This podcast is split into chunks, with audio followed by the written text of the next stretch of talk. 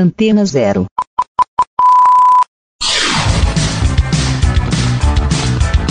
Começa agora na Antena Zero.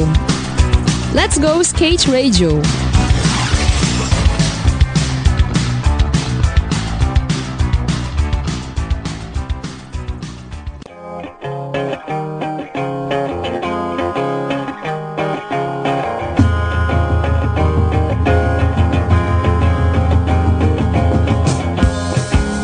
Isso aí, galera da Rádio Antena Zero. Estamos começando mais um programa Let's Go Skate Radio. Let's Go Skate Radio número 102, ano 22. Começando o ano, janeiro, só o começo, temos muita coisa pela frente e, na verdade, hoje o programa promete. E, como sempre, meu parceiro aqui, Geninho Amaral. Tamo na área, Bolota. Geninho, Galerinha, tamo na área. programa passado, Rafueda. Mano, segundo programa do ano. Rafueda, nova geração puríssima. Agora aguarde o convidado Agora de um hoje. convidado Dião. de honra internacional com Porra, passaporte green card Porra, mais do que green card, velho. Passaporte universitário do mundo e, inteiro. dó- e dólar na conta. Porra, é o cara do bate-o-tê. Eu quero ver quem sabe. agora quem velho. gosta de falar que Verdadeiro bate-o-tê. A gente chamou o cara aqui que realmente revolucionou não só a parte da prática, como fez o shape milenar conhecido no Brasil como shape que revolucionou street. E hoje ele foi relançado. A gente trouxe o cara aqui para falar sobre isso, né? O dono Porra. da marca, que relançou essa marca, essa- esse model. Mas hoje tá o dono do model aqui. Pode apresentar, Juninho, por favor. Mano, Sem muito o protocolo. Tron tá aqui, velho. Você acredita? Caralho, a gente conseguiu trazer o Tron, mano. Tron, que prazer, velho. Ok, Zé Nésio, galera. Zé Nésio na house é pra vocês, galera. Chegou. Felicidade de estar aqui com vocês. Fiquei quatro anos tentando vir aqui. Essa Covid não deixou.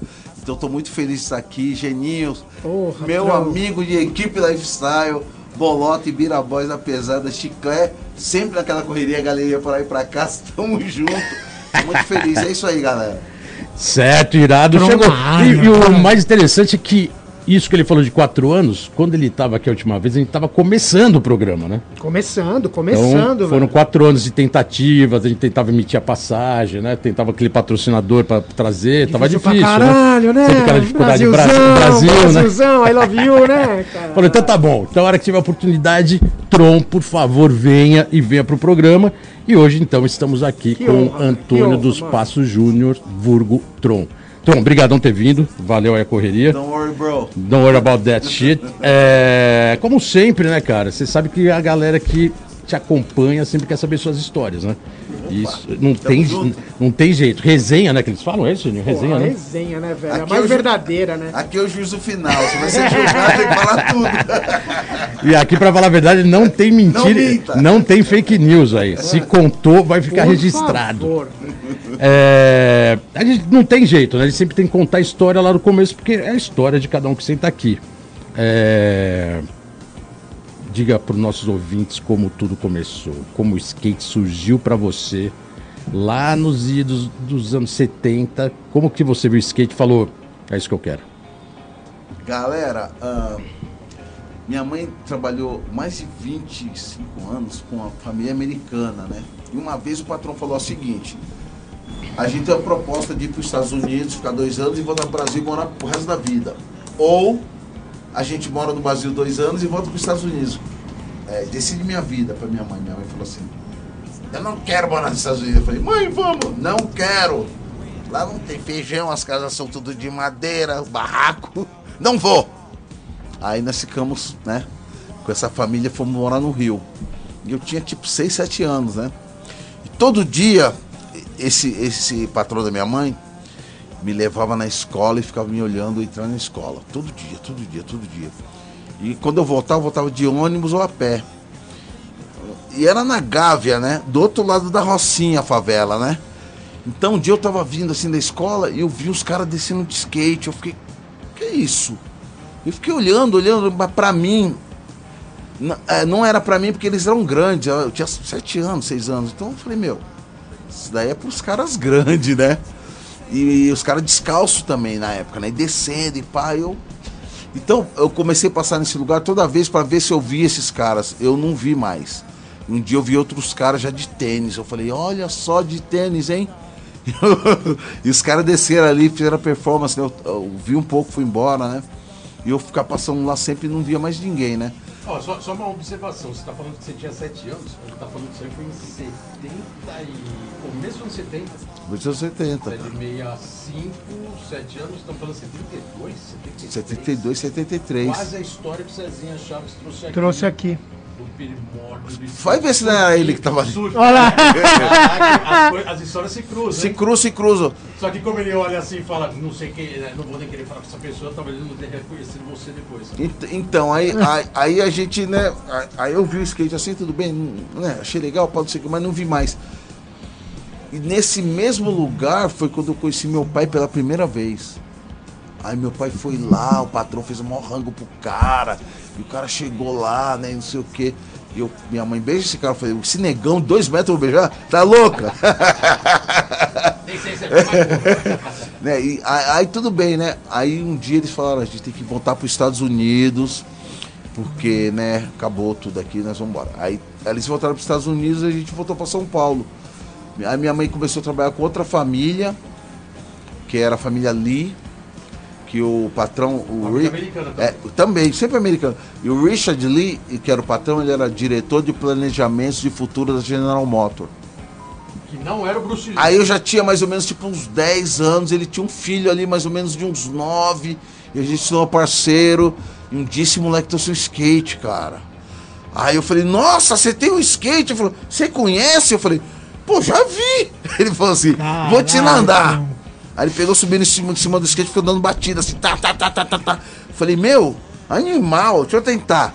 Fui tentar, já caí logo, mano. Caí, já minha mãe já viu. Filha da mãe vai quebrar o braço, te mato. Sabe qual é? Mãe de pobre, né? Eu vou matar você, sua filha da mãe. Eu falei, mãe, calma, calma, calma, né? Aí eu, eu- ele não gostava muito de skate, esse moleque. E eu fiquei, né, tentando andar, segurando a parede, né? Aí fui começando a pegar a prática. Aí um dia ele, ele viajou de novo para os Estados Unidos para as férias. Aí quando ele voltou, ele voltou totalmente diferente. Qual que é esse moleque, velho? O moleque voltou DJ, velho. Com a picape e vários discos. Aí eu fui ver os discos do moleque bem 52, gris no tempo da Bilantina. Aí eu comecei a me ligar nas paradas de som. Pera aí, você já tá falando B52, já tá falando Caralho. ali também, já quase entrando nos anos 80. Já quase nos anos 80. Tá falando B52, já estamos já entrando na New Wave. Tô hein? terminando de Wave, é.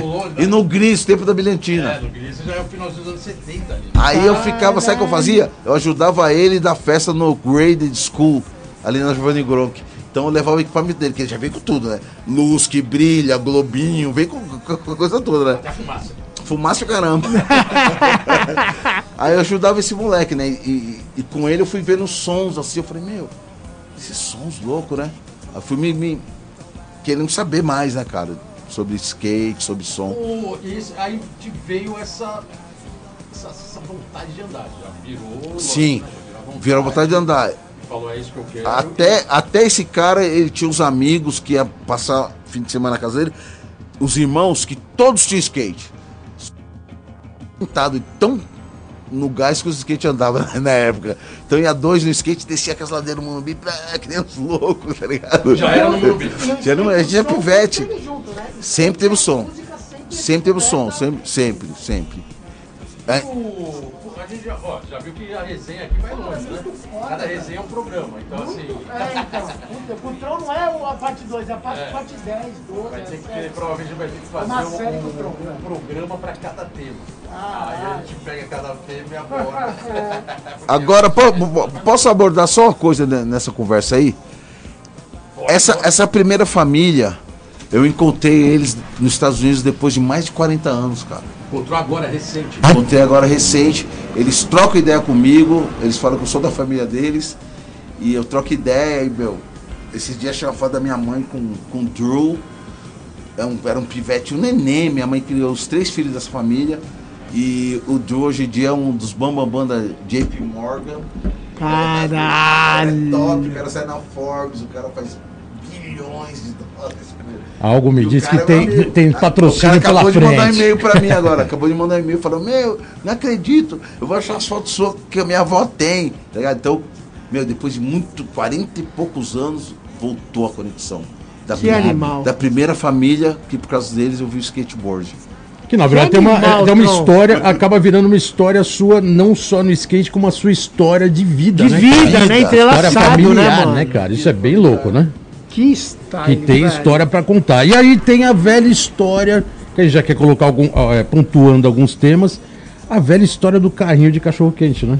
Sim, Que foi um pouco logo depois dessa conexão skate São Paulo. sim, esse, esse do cachorro quente era um amigo meu, tio, é o China. o China comprou, falou, vou comprar um cachorro, cachorro quente o carrinho, você pode trabalhar. Eu falei, posso. Aí eu, aí eu vendi os cachorro quente, né? Ficava ali para ele falar assim, ó, sei você come, mas você vem. Pode demorar, né? Um belo dia quem passa, mureta. Eu falei, mureta! Vamos cachorro quente aqui, pelo amor de Deus. A mureta virou freguês. Que qual era o de cachorro quente? Skate dog. Skate Dog, pô. Entendido? Skate Dog. Foi antes do Skate Dog A gringo. mureta virou fã Pô, então eu queria aproveitar e colocar o primeiro parça, já que ele tá falando de Skate Dog e. Ó, Os parça já, É, mano. já vamos colocar logo o primeiro Parça parça aí. 2022, mano. Esse parça aí, é, pode ser a gente colocar o primeiro parça, que o primeiro parça tem a ver com essa conversa. E ele já vai mandar logo a primeira pergunta. Vamos mandar a primeira pergunta do parça.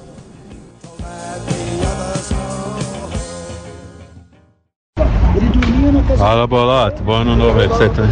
É, mano, sei lá, pergunta pra ele por que, que o apelido dele é Tron. Eu acho que eu sei.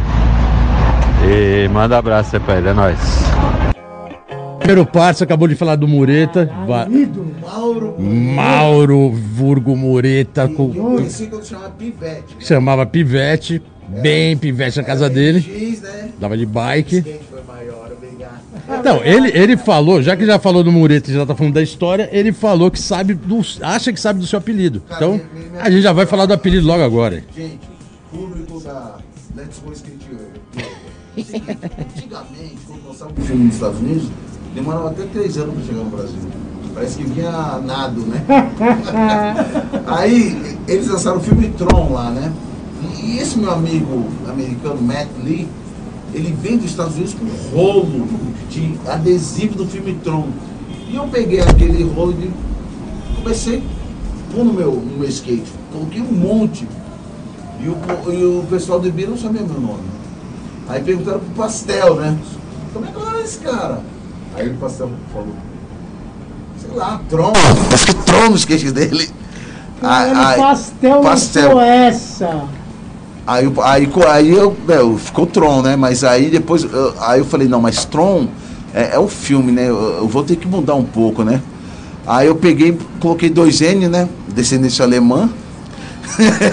coloquei um H, né? aí o que aconteceu? Depois de muito tempo usando esse nome, eu não sabia o que, que era. Eu cheguei nos Estados Unidos e eu falei, vou googar o que quer dizer isso aqui, né? Aí eu descobri na lista das raças alienígenas. Nossa, essa é fogo, hein?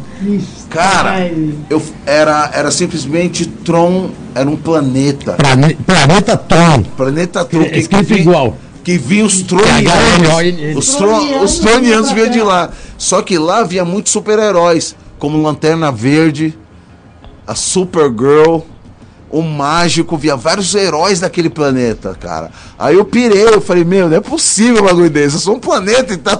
Caralho, que animal, que animal. Aí eu falei, meu, da hora, adorei essa história. Será que essa. é- Bom, se o Mureta não Mureta. sabe que é isso, agora ele ficou sabendo. Se ele achava que era uma coisa, agora é outra. Eu nunca sabia que Tron era aquilo. cara. Então agora ficou sabendo o real apelido de onde veio, nome Tron. E tem até histórias de que o Pastel, pioneiro, pioneiro também do Ibirapuera, também participou um pouco dessa história, Sim, né? Pastel foi o pioneiro Paulo. Pastel, de Guarulhos. O meu mestre. O mestre, que é um Ibiraboy, nato, Não, super gênio, né, cara? gênio, criado, professor Pardal. cara que chega pra você e fala assim: sabe o que quer dizer V4? Vola no 4. Que era as rodas da Bones, né? isso. Bones V4, as rodas, né? Tudo, até hoje tem Eu fórmula. sabia né? todas as formas do negócio, cara. A gente já falou do pastel aqui alguns nerd programas, total, né? Por causa do vários. próprio Bambam, né? Que é de Guarulhos. veio Não, e aqui. teve da minha questão também, de quando eu saí da Lifestyle, Ah, é, era ele que era o e o caralho. T-Manager. E ele escreveu pra cá no, no programa do Danielzinho, mano. Pastel, Irado, abração, né? mano. Pastel, É. tamo junto, irmão. Não, a gente tá falando de Biraboys e aí entrando já nessa história, nessa retórica de começo de, de skate, de quando você começou a andar, de quando você começou realmente a interagir mais de perto com todo mundo que andava, o, a gente, eu vou falar do lado de cá como skatista que andava no Ibirapuera há muitos anos e de repente me aparece um cara lá na Marquise com os dreads fazendo um freestyle assim bem, um spacewalk, parava, dava um 360, rodava, rodava, rodava e saía assim meio despojado assim. E porque para quem chegava no Ibirapuera, de duas uma, ou chegava andando bem, ou se chegasse andando só para falar quero ver qual é, a gente nem dava bola e o cara ia embora. Só que daí o Tron foi o cara que chegou lá andando bem. E a gente falava, que esse cara? Como que esse cara chegou bem and- andando bem aqui? Pô, a galera só chega andando bem aqui, ou é da nossa galera ou não é, né? e vira boy. Ó, te falo. E aí a gente pegou e falou: vamos chamar esse cara e vamos chamar ele pra gangue. Cara, eu te falo, foi muito bandeirante, muito torlai. muito- Aí, cara. É, cara, é, é, a, a turma do meu bairro, eles iam namorar no Ibirapuera. Só que eu era muito pivete, eles falavam, você não vai. Mas eles voltavam e falavam, meu, tem uns caras que andam de skate pra caramba lá, cara. Eu falava, é mesmo? Mas só eles não, não deixavam eu era pivete. Aí um dia eu fui, sozinho. Peguei o CMTC e fui embora. CMTC, o velho CMTC. Andei o Ibirapuera inteiro, não vi nada. Os caras falam, não, os caras ficam em tal lugar, não sei o quê. Aí um dia eu vi. Aí quando eu vi, eu não fui com skate. Quando eu vi, eu tomei um tapa na cara. Porque os caras trepavam no eixo, fazia isso e posso, meu caramba, eu não sabia, nunca tinha Geração visto. freestyle. né? Eu falei, meu, não dá pra mim, os caras são circo, tá ligado? Que foda. Aí depois eu falei, não, vamos voltar lá. E voltei com um amigo meu, começamos a observar, observar. Vou contar aqui, né? Na verdade a gente ia roubar os All-Star dos boys.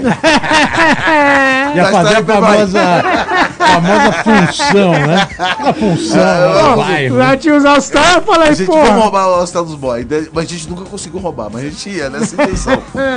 Aí que a gente começou a observar, olhar de longe os caras andando, olhar e falar, meu. Aí depois eu fui vendo esse skate como é que era. Aí eu quis fazer o meu com madeirite, peguei um monte de adesivo da, da skateboard que eu achei na, numa banca e fui com o meu skate todo zoado, um eixo de cada, uma roda de cada. E fui- fiquei lá embaçando, né? Aí depois que eu comecei a comprar alguma coisa dos caras e, né, e pegar uma coisa melhor. Eu, eu usei muito é, aquele eixo laser. Laser, né? Laser era o, depois a MG lançou o pretão igual, né? Mesmo Eu desenho. usava né? muito, é o pretão. Era o que? Era eixo nacional? O laser era gringo, mas o, Era o gringo. GM lançou igual. Era um desenho meio retângulo, assim, o, losango assim atrás. Aí depois eu fiquei com aquelas merrecas, aqueles skate nojento, até que um dia que o Teco foi para os Estados Unidos e falou, vou vender meu skate para você. Aí me vendeu um skate todo gringo. Aí eu Aí já era. aí Como eles foram em 82, né? Estamos falando aí mais ou menos bem começo da Os, década, os né? caras arrancaram até os adesivos do skate quando eu comprei. É, porque Os era- caras arrancaram os era adesivos. foda. Eu nem ligava, só queria skate. Os caras arrancaram todos os adesivos do skate. Era, era raridade, né? Era difícil ter skate bom na época. Era, mas o- cara. O skate 82, o skate já tinha. Praticamente já tava morto, depois dos anos 70 que tava bombando, e 82 era a gente no Ibirapuera. É só poucos, né? carniça. Esse Era filme. só a gente falando, bom, a gente gosta, vamos continuar. E aí Foi, que o skate deu continuidade de não parar, poucos, mas fiéis. E aí esses fiéis depois veio, veio chegando mais gente. É, E essa época era a época do freestyle, né? Não Era existia época- street ainda. Só tinha freestyle. Só né, tinha freestyle ou, ou vert, mas o vert Guará. E, e os caras que andavam no Dave Park, eles todos eram é, me- metidos surfista, né? Então foi todo mundo surfar. Acabou, acabou, Quando a acabou onda de skates. Saiu tudo né? fora, E isso ninguém- me deu uma raiva dos caras. Eu fiquei com raiva. tipo, traidor pra mim, tá ligado? Eu tava entrando Traidor no movimento. Eu tava entrando numa gangue que tava fiel ali ao solo, aquela parada. E eu vi esses caras de, de pista assim como um traidor. Pisaram na bola com Então, skate. mas muito louco isso, Sorry, Tron. formiga. Mas é muito. Wave Boys, Caralho, né? até desequilibrou a pergunta agora, mano. Wave Boys e Caralho, companhia. Eu ficava puto, eu foda, vou velho. ficar, eu ficava, pô, os caras abandonam o bagulho, caramba. Mas vou ficar aqui, galera. vou Não, então, mas por- vamos dar um exemplo agora. Você, radicado na Califórnia há tanto tempo, o skate sempre foi ligado ao surf na Califórnia, certo ou errado? Cara, tem duas versões. Aquele dia que não tinha ondas, eles fizeram skatinho, começaram. Mas tem a versão do, do caixote de, de, de- de maçã, né? Os caras faziam aquele patinete, né? E andava. Mas, mas assim, mas se você começar a olhar, a maioria dos caras, tanto da época do, do Rossói, do, do, do Hulk, depois da época de Danny Way, todos andavam de skate e surfavam, a maioria. Sim. Aqui no Brasil, não. Eu nunca surfei direito, mas, então mas, não, não é, mas- não é um... mas lá em cima não tem, não tem praia. Ah, então lá pra São Francisco, trash... Não, não, o meio dos Estados Unidos. Um meio. Ah, não tem tá, praia. pensei que era lá pra aí, cima. Aí os moleques andam de patinete. Porra, Aí você mas- vai no museu do skate, só tem patinete no museu do skate. Você fala, meu, Porra, mas por daí é que, que tem foda, né? patinete? E tudo quanto é jeito. Porque, na verdade, o skate veio da patinete, eu acho. Mas, por exemplo, a galera de São Francisco lá Porque era cima, rolemã, né? Os caras são mais skate do que a galera mais do sul lá pra, do, do, do sul pra San Diego, né? Do norte é mais É skate ou calor não. também, né? A água é muito fria, né, cara? São Francisco não tem uma cultura Os caras andam mais de skate do que surf. Até Santa cultura. Cruz você tem uma cultura de surf pesada, né? Até Santa Cruz, que é bem antes lá pro norte, mas bem antes de São Francisco. Mas eu não. Aí lá em cima muito frio. Muito frio, praia cheia de pedra e tal. Não tem muita cultura de surf, né? Então os caras que descem mais as ladeiras. Aí mais os caras vão descer a ladeira. Mas o surf e skate na Califórnia, ele é muito, é muito junto. Então, mu- muitos amigos meus, surf e skate, vai falar pra mim, surf e skate, eu falo, "Pff, não gosto de surf, bora, sorry. Então, por isso essa pergunta. como? Vocês dos anos 80 não tinha Como? essa falei, meu, eu moro né? numa cidade Não, urbana, real, não- cheia de prédio. Então, eu não porra. tenho por que gostar de surf, cara. Eu gosto de skateboard, you know what I'm saying? Muito skateboard, obrigado, meu. De obrigado, golfe, Trump, caralho. futebol. Eu gosto de skate, moro numa cidade urbana. Sorry. Nos Estados Unidos, menos, mas no Brasil realmente teve o conflito skatista não gosta de surfista, surfista não gostava de skatista. Até Por porque o estilo era. Ah, porque o estilo já era diferente. Estilo, música, Não, tudo, música, atitude, tudo, mano. E aí tem, logicamente, o, o brasileiro é muito mais bairrista, né? E do esporte que não é deles. Lá fora os caras têm a cultura do surf. E do outra skate, coisa, surfista daqui- snowboard, tudo junto. O surfista integrado. aqui é tudo, é tudo filho de papai. O papai que paga o Paraty dele com rec pra ele ficar desfilando de prancha ali no, em Pinheiros. A gente odiava isso. Sabe que o cara é um inútil. Ele não tem trampo, é um bunda mole. É, a cultura do surf no. Brasil, as marcas. Fica ali, ó. as- todas, as prim- Ah, Como é? então. todas as primeiras marcas de É skate no Brasil. caranga muito louca pra dar banda. É isso mesmo. Todas o- as Sorry. marcas de surf do começo da década de 70, até nos anos 80, eram marcas de caras que tinham grana. Por isso que teve muito pirata- muita pirataria, né? Labong, Quicksilver, várias marcas. Por quê? Porque os caras tinham grana. Surfista em geral tinha grana. Então, ô pai, dá uma grana pra fazer uma marca. Lançava uma marca. Aí o skate já não, né? Streeteiro, underground, rua. Só se ferramos. É, mas é verdade, até, né, cara? até dominar o espaço. Porque se você for olhar, o street sempre foi muito mais o skate de verdade, porque o, o vertical, a maioria dos caras tinha condições pra andar, né? O vertical já é um bagulho que você tem que ter um pouco mais de grana. A maioria dos Sim. caras que você vê que, tá ligado? Não é pegar skate É, o verticaleiro era mais é, que nem você pegar um busão e ir lá pro Ibira Não. ver os caras andar e trocar ideia com os nosso, caras. nosso truta, por quê? Ele sempre teve o Passat dele, ele o Salada pra ir pra pista. Então. Ele, pois é, não, a gente pegava o ônibus, passava por baixo, ia pro Madame Satã, andar de skate. Ó, já que a gente tá falando, já que a gente tá falando do clima meio, meio gangueiro, lifestyle, vamos colocar a primeira música que tem tudo a ver com essa Caralho, é conversa. playlist do Tron, A primeira mano, música da sua segura, playlist pode chamar a banda, que lógico, né? Tem que chamar. porque vou é chamar aqui, a original, gangue. Né? NWA Gangster Original from Campton, California. Então, Diretamente de Campton, saying? vamos de NWA e a gente já volta. Let's go skate Let's radio, go, skate let's radio, go, skate let's radio, go, skate let's radio, go, skate radio. É isso aí, galera. Estamos de volta aqui no programa Let's Go Skate Radio número 102, 102, velho. ano 4, 2022, Geninho. 2022, Bolota, tamo aí, segundo programa, muita energia. Quebram, Tron na área, quebramos né, a velho? barreira do programa 100, né? Porra, graças a Deus, é que tava foda. A da Covid não deixava a gente chegar no programa 100 aí. Porra, isso foi, não, que Reprise, doideira, não né? podia gravar. Caralho. Cara, não, foda, né, cara? Já era pra gente estar no programa 180, 150. Por aí, mas, cara, faz que parte, mas tamo aí, velho. E trazendo hoje, fudendo. programa anterior Rafueda e hoje, assim, Mano, oposto, só né? programa New Generation não, só os e o californianos, Old mano. School. E só os E californianos. Só californianos. Caralho. Residentes na América. Hoje, Antônio dos Passos Júnior, Vulgo Tron, Bate conhecido pela história do street skate, a origem do skate. E só pra complementar essa música que tocou, você já fez delivery pro Ice Cube, né? Já. Já fez entrega na casa dele, né? Já, já. Eu tenho um contato muito grande com o NWA. Eu, eu conheci o Ice Cube, que foi, o- acho que foi o cara mais rico que eu peguei na mão. Ele tinha vendido a Beats by dele por 3 bi, né? Pra, pra Apple, né? Eu fui na, na festa dele, né? E ele chegou, me considerou, falou, rasta pra Tem lá, foto rasta com pra ele, cá. caramba. Tenho foto com ele, caramba. E o Ice Cube mora em Venice, né? Que é o setor que eu trabalho fazendo delivery, né? Eu fui na casa dele e assim, começou a subir a garagem. Quando olha esse Skip, eu falei, meu, não acredito. eu falei, e aí, beleza, pra não sei o quê. A Skip, uma selfie, vai ele, não, sem selfie. Eu falei, então tudo bem. Aí ele estendeu a mão pra mim e me cumprimentou. Aí eu considerei, eu falei, pô, legal, né, sem selfie. Outro dia eu fui lá, delivery, era o filho dele.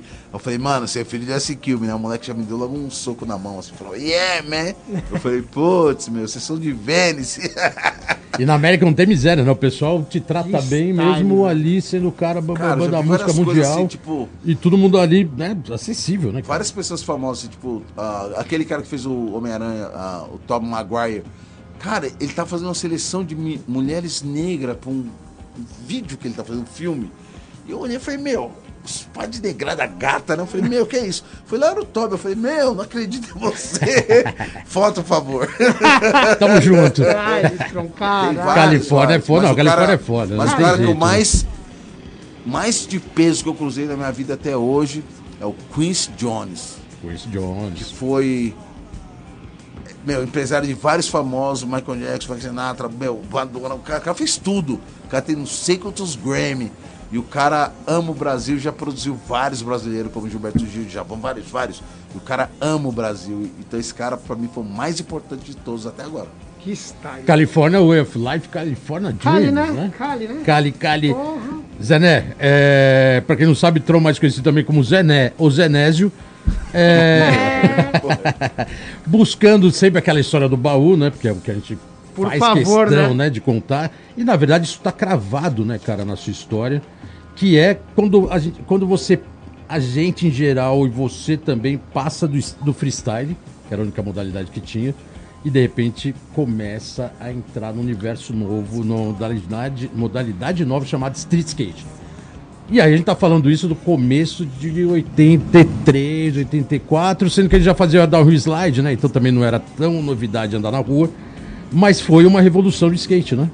E você foi um dos caras que revolucionou, como todo mundo faz questão de contar, e todo mundo sabe e faz questão de te valorizar com isso, que foi aquele pioneiro no shape, tron, modelo, lifestyle, primeiro nose levantado do Brasil. Concave, né? Chama o Concave no nose. Sim, sim. Ó, galera, Essa história do street é interessante, né? Porque pegou aquele pioneirismo, né? Ninguém faz street, de repente a gente faz street, de repente você vira o primeiro campeão brasileiro de street no Brasil em 87. falar que nem um bolota. Vamos por partes. ah, galera, é o seguinte. Eu fazia freestyle pra caramba, sabe? E eu tava me sentindo assim, tipo. É, como se diz? Injustiçado. Só o Folha ganhava o bagulho. Falei, mano, só o Folha ganha, não fica Ou o Lúcio Flávio, né? Aí eu comecei, quarto lugar, quarto lugar. Aí eu falei, ah, vou parar, né? Aí eu, eu tinha patrocínio da Mad Red pra fazer freestyle. Aí eu falei, não vou fazer mais, vou fazer street agora. Porque o Bolota ficava me mostrando o shape, fazer assim, ó. Street issue. Street issue. E aqui ficava batendo na minha cabeça, que porra é essa? Street issue. Falei, meu, Que que foram fazer os primeiros shapes de street é, pequeno, pequeno. mas que Eu eram falei, formatos que que Já mais, mudava mais completamente né? do, do, do Não, formato você, do, do você. freeze. É, do Você formato assim, vertical. Street issue na minha cabeça, street issue. eu falei, caramba. Aí eu falei, não, vou, vou, vou arrumar um shape de pista, vou começar a andar de street, né? Mas também já tinha o Harris de Monte que andava e o Salada que andava. Era downhillzeiro O também, Salada né? também dá um rolezinho na Salada rua? dava um rolê, Dá um rolê de downhill. estilo, cara. E eu ficava vendo os caras assim, eu falei, meu, tô fazendo freestyle, eu vou parar. Aí parei, cara. Aí, aí comecei a arrumar shape e andar, com bolota também, né? Comecei a andar e, e a, a gente fazia bônus, a gente usava o leper pra bater na guia, pra subir. A gente falava que era o Oli. Porque Era- ele dava aquela, né? É, que dava batia, aquele ele dava- Dava pumpzinho, aquele pumpzinho. A gente falava que era o Oli, né, cara? E dava uns bônus e, e slide. Aí o, o meu patrocinador, que eu não vou falar o nome Mastanabe, falou, não vou te patrocinar, porque todo mundo faz street. Aí eu, tá bom, então vou fazer, vou continuar fazendo street. Só que aí parece que chegou um cara de fora, falou, meu, esse cara não é que nem os caras lá de fora. Ele é louco. Caralho, aí fudeu. Ele é louco. Aí o cara voltou a me patrocinar, né? Pô, lógico, né, mano? Aí, eu, aí eu, eu dei logo o Campeonato Brasileiro pra ele, né? Falei, toma. Esse foi o de 87, Tron? De Caralho. 87 foi. Mas entrando nessa história de 87, aí tem que pontuar a história do Oli. Isso a gente não pode deixar de contar porque tem uma história Olha, é muito muito rápida. poderoso, né? O Oli é- era o street, era a essência do street. Só que daí, se a gente for buscar em formato de, de, de tempo corrido, de tempo e de campeonato, até comentei isso esses dias, né? Prim- aquele campeonato da H-Pro de street, que foi um dos maiores que teve no Brasil, em 86, 85, 86, não existia nem muito olho e nem muito flip. Era bonders, era subir no carro, era da sweep. E os era- all-ride? Não tinha os all-ride lá, tinha- já tinha um pouco de all-ride, o primeiro já nem tinha o all-ride, era só o carro Era o mesmo, umas Plant. rampinhas bem pequenininhas, era jump ramp. 87, a gente tá falando que é um, que são praticamente dois, um, dois anos depois. Que aí você foi o primeiro a dar em um campeonato um ollie flip. Foi. Que já era uma, que era uma manobra já que, assim, quem tivesse era considerado, mas ninguém dava. Ninguém dava, cara. Ninguém tinha essa capacidade, ninguém tinha essa Os habilidade caras que do na flip. equipe, eles não tinham essa habilidade. Tipo, o Fernandinho era da Rio, não dava flip. Os caras tudo. Né? E eu dava flip, por que, que eu dava flip? Porque a minha escola é o Rodney Mullen, né, meu? O cara que. Mesma escola, né? De freestyle. E ele já fazia vários tipos de flip, né? Mas os flip no, no skate maior é diferente. Ele Pra girar, ele pra requer mais tudo, uma né? lentidão. O tá ligado? pop. Ele requer um Ó. pop maior pra você bater o tail, certeza. Aí eu adaptei isso, né? O street. E não foi só o volley flip, foi vários tipos de flip diferentes, né? Flip 180, o 180. Flip Shoverit, né? Já tinha um pouco. Que era a, base, era a base do freestyle, né? Não, uma- Freestyle ajudou Agora muito. uma coisa, é, sobre, você perguntou sobre o, o skate com nose, né?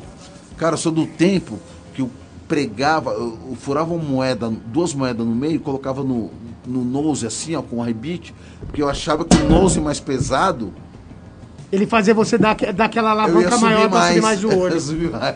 Ó, isso, aí, isso aí é, é o truque inédito. É, só que, só, só que, só que não era isso que, que tinha que ter. Eu tinha que ter um, um nose mais levantado para meu pé não Pra sair. segurar do o pé. né? Eu falava, tem, tem que levantar o negócio, né? Aí eu comecei, aí eu falei pro Mauro, tem que fazer um shape pra ser assim. Aí todo mundo da fábrica me tirou. Não, você é louco, você não existe, mano. Falei, tem que ser assim. Aí eles fizeram, aí foi legal. E o desenho e o graphic? O Graphic, o primeiro cara que fez o Graphic, eu vou mandar um abraço pra ele, que é o Léo, Léo Guima, trabalha comigo até hoje. Ele fez o primeiro gráfico. Co- Como, é, como era o gráfico? No teio tinha aquele a- aquele para-choque de trem preto e amarelo. Tinha vários tipos diferentes de, de placas. Mas a tendência da mão e o punho tinha e várias placas diferentes. Aí esses quatro papel vegetal na época, né?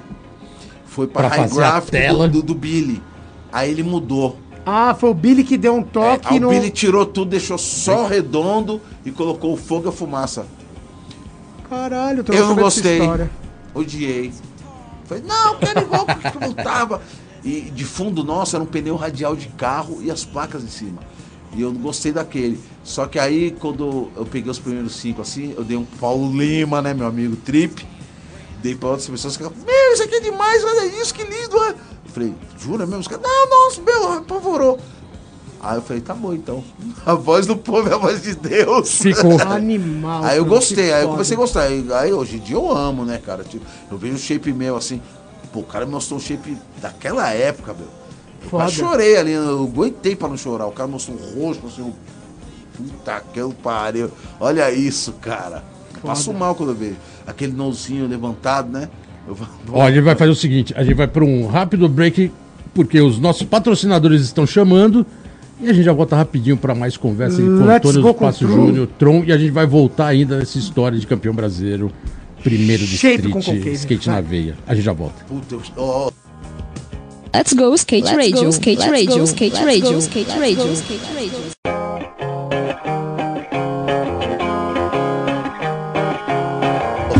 É isso aí, galera. Estamos de volta aqui no programa Let's Go Skate Radio. 102, Bolota. Programa 102, ano 2022. E vamos com tudo, começando agora com essa entrevista com o Antônio Passo Júnior, o Tron. Mano, bate o teio, bate o teio. Bloco anterior, a gente tava falando sobre o campeonato de Guará, o Shape. É...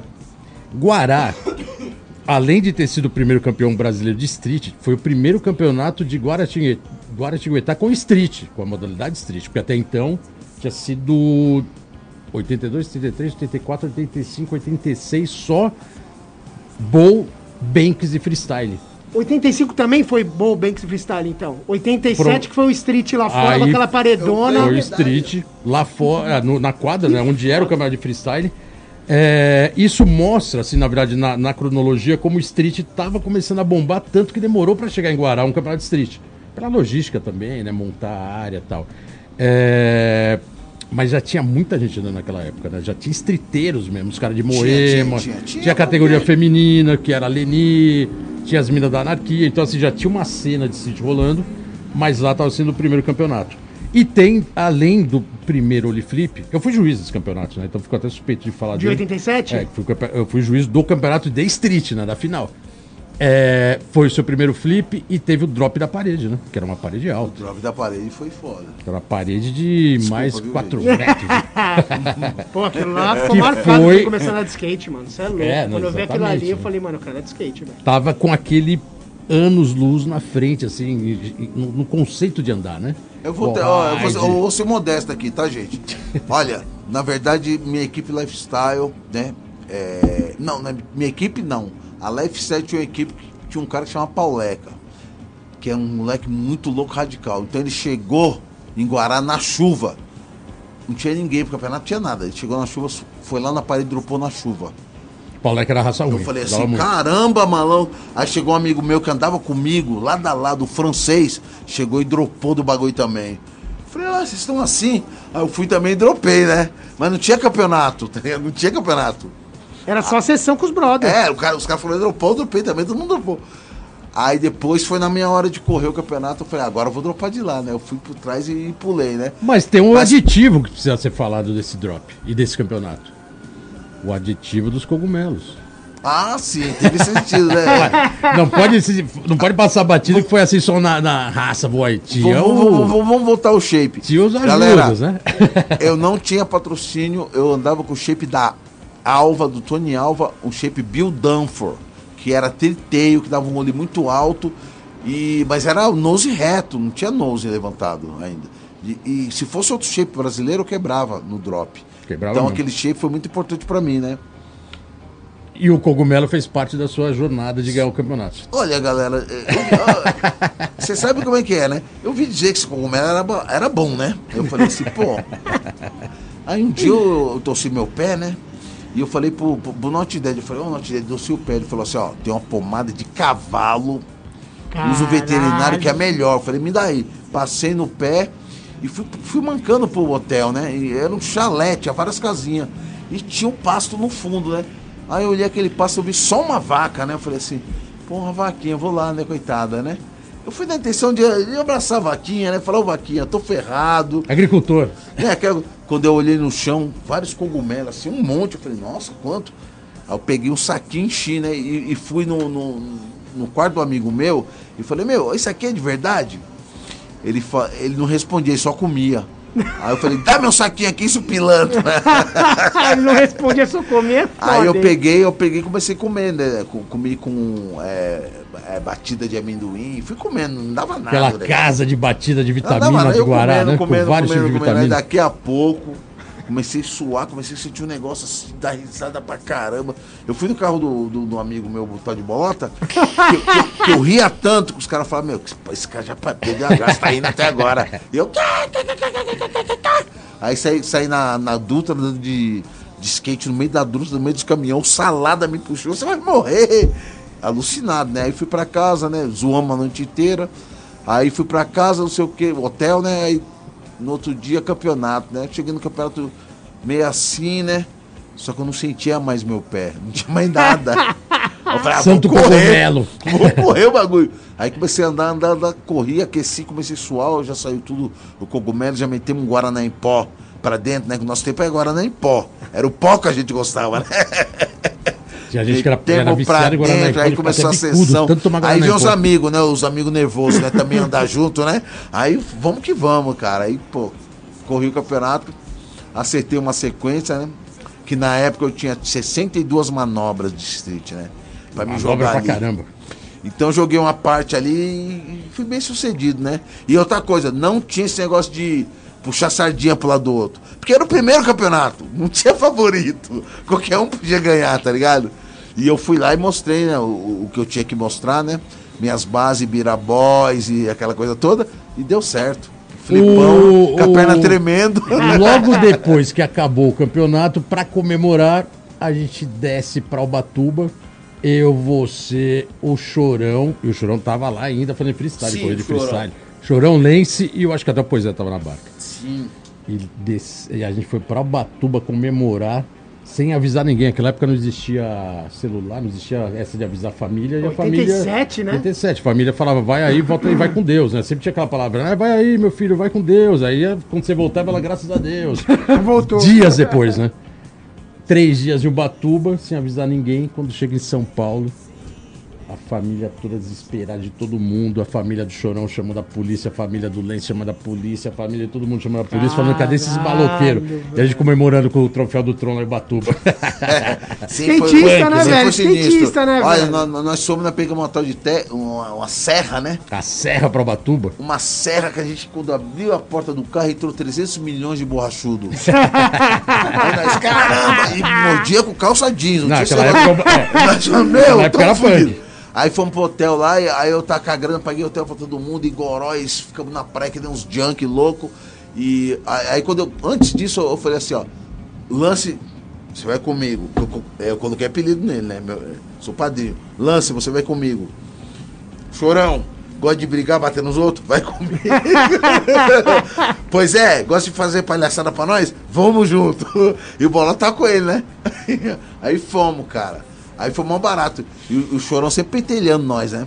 Chorão era engraçado. E eu paguei tudo pra todo mundo, mas o cara queria beber do meu mel. É um mel de ursinho. eu falei, Mel, não vou te dar meu mel de ursinho.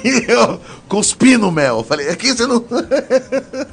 Cara, Cara, é muito essas skate, é, velho, essa, é não, era, não, skate, aquela época mano. era bem maloqueiro e todo mundo era bem maloqueiro, o Chorão era muito moleque, Chorão, todo mundo era ele muito era moleque. muito reclamão, ele ficava reclamando, ele queria brigar. Eu falei, não, o Chorão não é assim, para.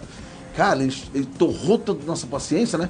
Porque uma hora o Boto falou, meu, sai andando no meu carro. Abandonei ele no meio da marginal na hora de ir embora. Eu falei, onde você mora? Ele na Zona Norte. Ele, eu falei, tá bom. Parei o carro no meio da marginal. Eu falei, tá bom, desce aí, é do outro lado da marginal. Ele tinha 16 anos. Ele 16 falou, anos. cara, demorei três dias pra atravessar a marginal. Isso ele me contou há uns oito anos atrás. Eu, não, cara, eu não lembro. Ele, você não lembra? eu Você lembro. me Eu deixou lembro, né? no meio da, da marginal. Eu não sabia nem onde eu tava. Você me abandonou lá. Eu falei, tá bom, cara, agora eu tô sabendo. É, cara. Não, Só era lembro foda, né? eu com o ursinho assim, ó. Não vou dar pra ninguém, cuspia. Pô, Zé, eu tinha pagado tudo pros caras, os caras pegaram meu ursinho. Cara, de- dessas Foda, né? histórias malucas, as histórias que tem também. Aí a gente já vai entrar no, no folclore das histórias do Tron, que são as histórias que na época reverberava mesmo sem internet, né? Ficava rolando, né? É, fica. Sai até no jornal. Tinha, saía no jornal, mas assim, era o único canal de comunicação para saberem fora do skate. E acabavam sabendo. E uma época, teve assim, um período, não sei porquê, cara, rolou isso durante um bom tempo, que o Tron morria. Virava e voltava, ele- alguém chegava e falava, pô, ontem o Tron morreu. Aí todo mundo, como morreu? E não tinha muita conexão rápida, né? Pra conseguir a informação. Pra conseguir né? informação, mas aí ficava aquela convicção assim, não, parece que ontem ele tava não sei o que, e falaram que ele morreu não sei o que. E aí todo mundo ficava desesperado, ia no Ibirapuera, um falava com o outro, conexão era se encontrar, né? E aí no Ibirapuera todo mundo começava a falar, e aí, cadê o Tron? Não sei o que, todo mundo preocupado, não sei o que, de repente aparecia o Tron assim. Tã! Mundo, caralho, você não morreu. Aí rolou isso uma vez, rolou isso duas vezes, três vezes. Aí na quarta vez, depois você po- pode até contar melhor, eu só vou dar um spoiler aí de uma delas. A gente na balada à noite, Aí a gente saiu da balada, fui deixar ele num ponto de ônibus pra ir embora, tava de carro e tal. Falei, valeu, Tron, então até amanhã vou mandar, amanhã a gente anda, beleza, amanhã vou no Ibirapuera mandar de skate. E aí ele ficou no ponto de ônibus. Na 9 de julho. Na 9 de julho, perto da minha casa. De repente, sei lá, 9 da manhã, eu de ressaca toco o telefone em casa, minha mãe atende. O. Conhece o Antônio dos Passos Júnior? Minha mãe, ah, eu conheço. Minha mãe já conhecia ele e tal. Falou, precisa vir reconhecer ele aqui no ML. Tem um. Antônio dos Passos Júnior aqui, que morreu essa noite de tiro, e ele tá aqui no ML. Nossa, 9 horas da manhã, de ressaca. Aí eu levantei, correria, resumindo, vai pro ML. Chegou lá, a hora que abre a gaveta assim do ML, era um negão igualzinho, cortado de ponta a ponta, só que não era ele. É, esse aqui é o Antônio Passos Júnior. Falou, não, mas- aí até minha mãe olhou e falou, mas não é esse cara. Aí então vamos embora. Se a mãe dele falou, não é ele, não tem esses dentes. Não tem esses dentes todos. Cara, o cara tinha te roubado? O... Agora é sua vez. ah, é o seguinte, o- esse, esse cara, eu não sei se ele me roubou ou ele achou minha carteira. Porque nessa balada eu tava com a, também a finada Denise, irmã do Dino, que eu, que eu amo até hoje. Ela ficou com minha jaqueta, aquela jaqueta aracnídeo, cheia de coisa pendurada que a gente usava, né? Ela ficou pra cima e pra baixo com a minha jaqueta, bota e tire. E a carteira se foi. Aí eu, aí, meu, quando eu tô em casa de manhã, eu tô. ah, Mãe, tem comida? Eu quero ir pro Ibira. Ah, não, então vou pra lanchonete. Estou sentado lá, começa a passar gente da Zona Norte. Eu moro na Zona Sul. Interlagos, começa a passar neguinho. Aí o Iura, fulano. Eu falei, meu, o que tá acontecendo? Os caras, ele é ali, não sei o quê. Aí vieram me contar. A história. Aí eu fui lá no Emirelli pegar minha carteira, a polícia queria me, me investigar e o cara, a polícia, pô, chapa quente em mim. Eu falei assim, tanta chapa quente, que uma hora eu falei, matei o cara mesmo. Aí Os caras, você não mata nem mosca. Caralho, que treta. Não, mas fala a praga que você jogou no cara que você achar a sua carteira. É, isso é Jogou a praguinha. Eu joguei a praga, eu falei, esse filha da mãe que roubou minha carteira vai morrer. O cara levou tiro e morreu com a carteira Morreu no com a bolso com a, carteira com a no foto dele no RG. Caralho, sente energia, praga, caralho. Mas aí teve várias histórias. Depois você foi morar em Recife, falaram que você Foi. morreu lá, foi morar na Rocinha. Aí na Rocinha. É, então, esse aí chegou em mim. aí na a Rocinha. história da esse Rocinha. daí chegou em mim. Não, não. Lá, lá, lá, lá no Nordeste, o Zé Gonzalez foi tocar lá.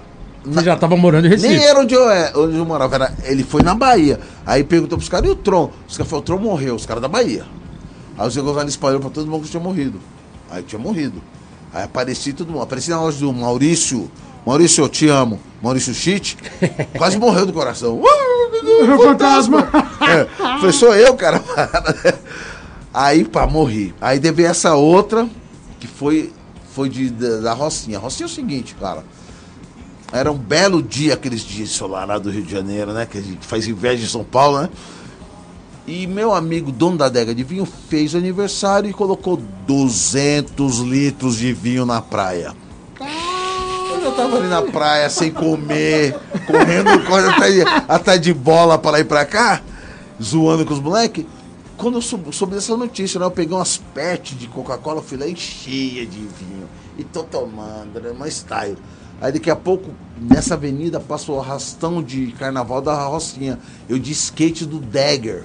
E eu fui atrás do- dos Dagger, né? Eu fui tchu, tchu, tchu, atrás né, no carnaval, não sei o que, não sei o que. Aí me deu aquela velha, aquela velha vontade de dar aquela mijada boa, né? Aí eu olhei assim, tinha uns matos assim, cara. Aí eu fui lá abrir assim pra entrar pra mijar, né? Cara, era um dit, não tinha nada. Eu, ca- eu caí mais ou menos 5 metros, só com o pé. Quebrou a virilha no meio. No meio do, de- no meio do nada. Não, é, não tinha nada dentro. E pra te achar lá, mano? Eu caí ali, aí eu fui levantar, velho. A perna não ia de jeito nenhum. Aí eu olhei assim de frente, tinha uma árvore que quebrou todo o concreto assim. Eu falei, "Pô, porta do inferno, no mínimo, né? Caralho. E eu fiquei mal ali. Aí quando eu fui tentar mover mais, cara, senti um puta no comichão assim no corpo inteiro, assim, cara, desmaiei, velho. Quando eu desmaiei, eu acordei quatro horas depois, dentro do buraco. Aí não dava pra mover nada. Aí eu comecei a gritar, gritar. Um cara de bike olhou, chamou a polícia e me levaram pro hospital. Esse tipo de trauma tem que ser feito em 72 horas. Os caras me operaram oito dias depois. Aí que foi o famoso problema no fêmur, né? Fiquei 12 anos tomando antibiótico e mancando. Já não podia mais andar de skate. Caralho. tu- Aí, só que a- nessa, é, nessa época, eu estava nos Estados Unidos. Né? Então foi. Se eu tivesse aqui, eu tinha operado até. Né? Mas os Estados Unidos sabe, né? Foda. Seguro de saúde. Caro é, pra caramba. É difícil. Aí eu, eu, eu fiquei. Aí quando entrou Obama, que ele fez Obamacare, aí também eu, eu casei com a minha esposa e tudo. Aí eu apliquei pro Obamacare e depois de seis meses eu fui operado, colocaram uma prótese, né? Tipo robótica, né? Que eu tô bem pra caramba, ando, sou, não manco mais, né? Mas eu sofri 12 anos, todas as pessoas queridas do Brasil me levavam é, diclofenacos, tá ligado? De potássio, de sódio pra mim. Porque eu tomava um, eu andava duas horas, depois dor. Duas horas e dor. Isso daí também causou o quê? É, eu tive diabetes por causa desse negócio também, né? O bagulho te arregaçou, na Me real, né? arregaçou, me arregaçou. Hoje em dia eu sou diabético, né? Mas que- tá com a prótese agora e Mas tá. agora eu tô com a tá, E prótese. andando, tá na né? boa. Ah, agora eu não faço slalom, pelo menos. as slide, tá back. caralho, pô. Vamos, vamos aproveitar Mas foi- então foi- esse, foi vamos aproveitar e ouvir um par, vamos ouvir um parça, tem um parça aí agora pra entrar na Mais história. um parça. Um parça parceiro de verdade. Vamos ver aquele parça que ele tem a perguntar aí pro nosso parceiro Antônio dos Passos Júnior.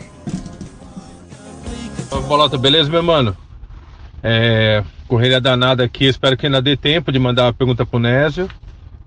Gostaria de perguntar para ele como ele vê a evolução, a estruturação do skate brasileiro depois de ter estado um tempo fora.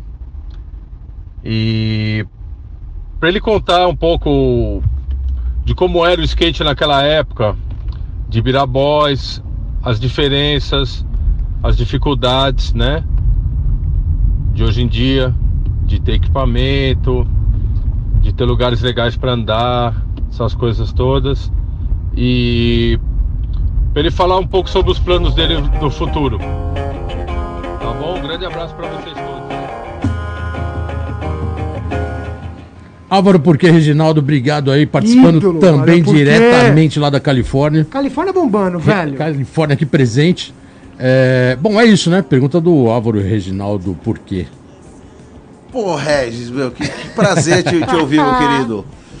Cara, eu acho que é o seguinte, eu já tive essa impressão é, há quatro anos atrás, quando eu vim aqui. Eu acho que o Brasil é muito mais organizado e mais junto que os Estados Unidos. Estados Unidos é aquele monte de coisa largada, tudo distante. Parece que não tem uma conexão, uma coisa meio, sabe, louca. E aqui não, aqui no Brasil parece que o pessoal tem conexão, o pessoal tem uma confederação, parece que segue, as pessoas querem andar de skate, eles querem seguir como profissional, eles sabem o caminho que ele tem que fazer, tá entendendo? Isso aí não tá rolando na Califa. Ali é só for fun, ninguém tá nem aí, tá ligado? É legal também, é um estilo, né? Mas eu acho que pro esporte sempre ter respeito, ele tem que ir pro profissionalismo, né? Porque a gente sempre foi profissional, a gente correu os campeonatos, né, cara? Então eu acho que o Brasil tá muito na frente dos Estados Unidos desse ponto, tá? E você perguntou o quê? Mas, é, projetos, né? Sim, tem um projetos pro Brasil, né? Tô- acabei de abrir uma produtora agora no Brasil, chama My Prod Entertainment. Ah, tá gringo, hein? A sede é na, na Avenida Paulista, né? Estamos ah, é, começando a ver eventos pra gente fazer, né? Porque a gente gosta de música, a gente gosta de skate, né? Então estou começando a fazer umas- algumas coisas. E também, agora já está saindo a exposição minha de 17 anos, é, é, fotografia minha da Califórnia, né? Então estamos no Centro Cultural de São Paulo, né? Estamos fechando lá. E vai ser uma exposição de graça pra galera, sacar minhas fotos, né? De várias situações, né? Aquela California Style, né? É, California Style, man. You know what I'm saying, dude. Valeu, porque obrigadão pela pergunta Te aí. amo, bro. Você mora no meu Tamo coração. junto. Porque também é local da Califa, né? Passou. Porque é tão local da Califa que ele chegou a achar um DIT lá pra andar de skate nos anos 80 e apelidaram de Porquê Skate Park, né? Isso em 88, 87, 88. Ídolo, né? Morou lá anos, depois voltou, foi Alva Boy. Legal, né? Tem uma Esse interação. cara aí tem a moral que você tem- é local sabe. na Califa, né? E aqui a conexão, a conexão hoje aqui é Califórnia Deixa eu falar também. uma parada só. Lógico. Eu fui com o porquê na loja de maconha. Meu, quando eu cheguei na porta, o cara falou assim: Meu, você não é o porquê, cara? Americano. Eu falei: Caramba, tá famoso, hein, brother? Uma moral. Aí entramos no bagulho, ele não acreditou, ele falou, pô, você viu o cara me casa? O cara te conhece, você é o porquê andar me vendo? Esse cara deu a ficha do cara inteira. Eu fiquei bobo, Geninho. que fiquei assim, tá vendo, mano? Você tem que morar aqui, velho. Caralho. Irado. É, do- aqui no Brasil, você chegou a fazer. Teve alguns empreendimentos seu, né? Um negócio bem maluco. Você chegou a fazer Tron Rampas lá nos anos, finalzinho dos anos 80. É, mas sempre foi uma coisa não muito profunda de empre- empreendedorismo. Né? Você foi, vou fazer, fazia, depois quicava um pouco, rampa. Lifestyle. Fez um tempo. Lifestyle. É, chegou a, a ter um bar na Vila Madalena chamado Tambores Esse aí é minha Jar. juventude, mano. Esse aí. foi na época que a Vila Madalena era o Esse auge aí, malu- dos malucos, sair, né? velho. Sim. Não Digo passava nem morando carro. do lado, a gente Digo ali local. equipe. E nesse bar tinha fa- as famosas bebidas, logo depois você voltou de Recife, quando você teve a, a passagem por lá. que chamava pau dentro, chota da Índia e corno e amanso corno? Amassa corno. Amansa corno. Então, Bebidas originárias do Nordeste. Do Nordeste. Só que em São Paulo ninguém conhecia. É, porque eu, eu fui morar em Recife e eu conheci o pau do índio. Aí os caras falam assim, ó, o pau do índio tem 42 ervas. Eu falei, é mesmo? E o cara ainda dá semente de Guaraná pra nós? É. Falei, puta, que da hora. Aí eu comecei a beber, eu falei, meu, esse- eu não quero mais uísque, não quero mais nada, eu quero isso. E eu comecei a beber o negócio, eu e minha galera, né? Então a gente pulava o carnaval com o pau do índio, subia a ladeira e pá, todo mundo com energia. Falei, pô, da hora. Aí eu comecei a perguntar o que que vai no pau do índio. Aí começaram a me dar letra, né? Pá, isso, aquilo, e pá, e pô. Aí eu fui na, na feira de erva, né? Eu cheguei pra tiazinha, mó gente fina, eu falei, tiazinha, quais são as ervas aqui que pode curar com álcool? Ela falou isso aqui é tudo veneno, daqui pra cá, tudo curável em álcool. Eu falei, é mesmo? Ela é. E era tudo árvore de grande porte. Eu falei, pô, é mesmo? É, essa aqui você deixa um dia no álcool, é, fica vermelho. Eu falei, é mesmo? Aí eu comecei a pesquisar, pesquisar e fui fazendo a minha, né? Aí quando eu tinha uma loja em Recife, né, Skate Rock, e quando, quando acabou minha loja lá, por causa que um tal de. Era um presidente que falou assim, é o Fernando Henrique, não comprem nada, não gastem nada. Faliu minha loja. Tinha, um shape do urina que já tinha lançado três na frente. Não vendia. Eu peguei e voltei para voltei pro São Paulo, né? Só que eu cheguei em São Paulo com duas sacolas de erva. Ninguém entendeu. Caralho. Duas sacolas de erva. Ninguém entendeu. Eu falei, deixa comigo. Aí comecei a fazer a manipulação das bebidas, tá ligado? Aí fiz a chota da Índia. Fiz a receita, deu certo. Aí eu comecei a beber chapar. Aí eu fiz é, é, pau dentro. E é sempre assim, né? Chota da Índia era uma mina é, é, índia, peladinha, né? Com, Os rótulos eram bem legais, né? com, o- eu não vou nem falar o nome, vulvinha, né? Peladinha, raspadinha. Aí, de- aí depois tinha. Aí depois tinha o veneno do cão. Era um cara olhando a mina se trocando pela fechadura. tá? A mina pelada. Aí depois é, foi a Mansacorno. Mike Tyson rindo com dente de ouro. tá Caralho. E essas bebidas na Vila Madalena bombavam, né? fui- Nossa, bombava, os nomes, todo mundo Só falando. que nessa aí. Eu pesquisava outras ervas que era em álcool, né? Pimenta de macaco, não sei o quê. E eu, eu fui fazendo cada uma diferente da outra, cara. E, e foi dando certo. Até um dia, o Supla chegou no bar e falou: tem alguma coisa diferente aí? Tinha uma bebida que não curava de jeito nenhum, chamada nas coxas. Não curava. Meu, quando deu três meses o bagulho curou. Aí eu dei pro Supla beber, ele falou pra mim: Que uísque é esse, Tron? Falei, ganhei, ganhei o campeonato mundial. Caralho. A fórmula deu certo, a milionária. Foi um sucesso, cara. E era o bar do Tron, não era? Era, é, na verdade, Porque o a bar- gente conhecia como era bar do Tron. Não, bar do Tron, conhecia mano. como que o Porra, bar- tinha todo mundo ia 17 lá, né? é, mano, aquele bar era, era muito louco, porque aquele ponto ali, é, vou, vou ser bem sincero aqui, o, o meu cunhado morreu de, de HIV. O Perso, daquele começo do HIV, Santista, né? Ele era um triatleta, tinha bike de não sei quantos dólares de carbono, o cara corria e o cara tinha várias mulheres, cara. O cara pegou o bagulho e morreu. Só que antes dele morrer, ele doou tudo que ele tinha pra minha ex, que era Denise. Aí doou pra ela e ela falou: vou abrir um bar em homenagem ao meu irmão. Aí ela abriu tambores, cara, você não acredita? Que Aí foi aquele style. reino, né? Quantos anos durou mesmo o bar? Cara, durou mais de cinco anos, olha Porra, que- cinco anos na Vila Madalena enchendo a lata da galera aí. E você lembra de Sabe que é isso? época que era? Era anos Cara, 90, não era? Eu lembro que eu cheguei em 93 é, é, na Vila Madalena, porque em 94 o Brasil ganhou o, o campeonato de futebol. O Mundial nos Estados Unidos. E em 95 o Digo ganhou o Mundial e foi Não, todo eu- mundo comemorar lá também. Não, agora eu vou falar, eu vi em 94, porque em noven, é, 94 mesmo eu tava na porta daquele é, bigodudo da seleção, Ricardo não sei o quê. A gente comemorando a porta do cara em Recife, cara é de Recife, velho. Ricardo Rocha. Ricardo Ricardo Rocha, A gente assim, bigodinho. ah, comemorando que o Brasil ganhou. Aí depois daquilo eu vi, eu vi, cara. Cheguei lá no- na vila, pô, mas tá, eu tava cheio de gente. Caraca, nove- cinco anos enchendo a lata da galera. eu Vou falar que foi uma época que a galera bebeu muito isso. Não, e né, era uma cara? época Só da Vila. Madalena que não entrava, lembra? De tanta, De tanta gente gente, mano. O bagulho tanta a rua gente. tudo lotado, meio fechado. Falava, Carro não passava noite. Não né? passava, Não e tanta passava, não gente passava. nas calçadas, nos bares. Nossa, eu lembro que a, Época a a Rebeca velho. era de menor, ela não podia entrar no bar. Rebeca, entrava irmã do Dora, entrava Milena, ela ficava de lá de fora. Caralho, velho. Não, era fogo. Ali, história, ali só, o bar, só o bar dá muita história, né, cara? Muito, não, dá Dava, três programas, mano. Porra, foi A uma Zé, época a- foda. as- ah, na verdade, eu fui chamando as ervas ali de fazer goró, né, cara? Fazer o goró, porque meus goró não era você misturar e beber agora. Tinha que ficar dois, três meses curando, cara, no barril. Era sinistro. Aí depois você tinha que coar, tinha todo o processo, tá ligado? E as ervas era, era partida na mão, não tinha máquina. Ligado? tinha Cara, gente que me ajudava. fudido, Era muito que foda. animal, um dia eu vou animal. fazer aí uns 20 litros pra galera, falou? Porra, só pra relembrar, né? Chotozão! lembra, mas ninguém mais bebe faz 20 anos. Tem, tem- tem um cara até que canta na música Chotozão Legalize. Nossa!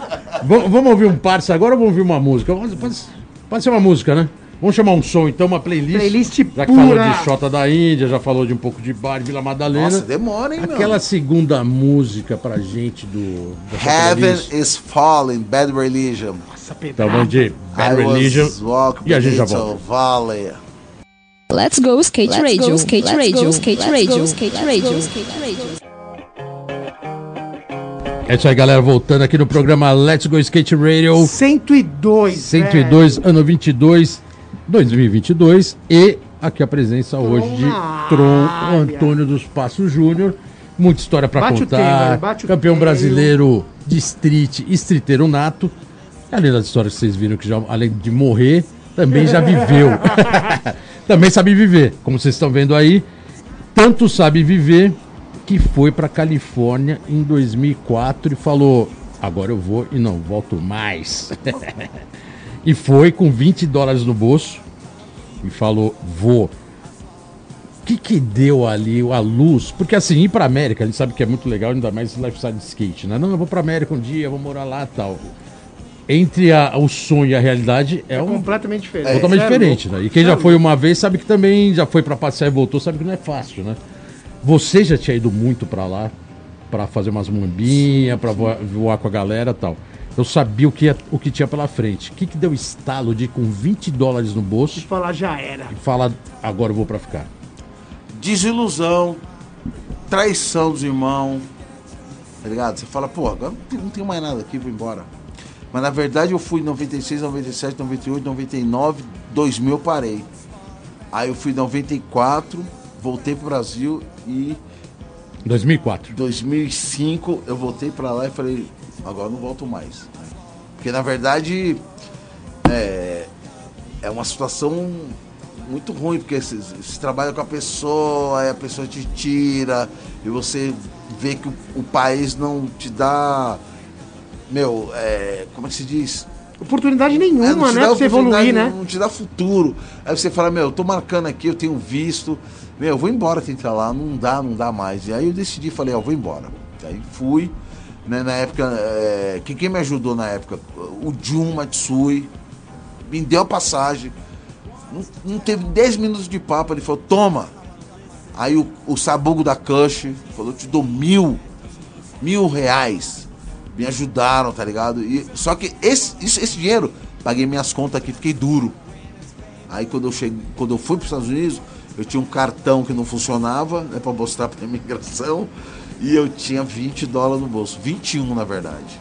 21 dólares. Aí eu fui, fui com 21, cheguei, ah, só falei aquela coisa, né? Falei, Deus, é o seguinte, me bota pra dentro que o resto é comigo.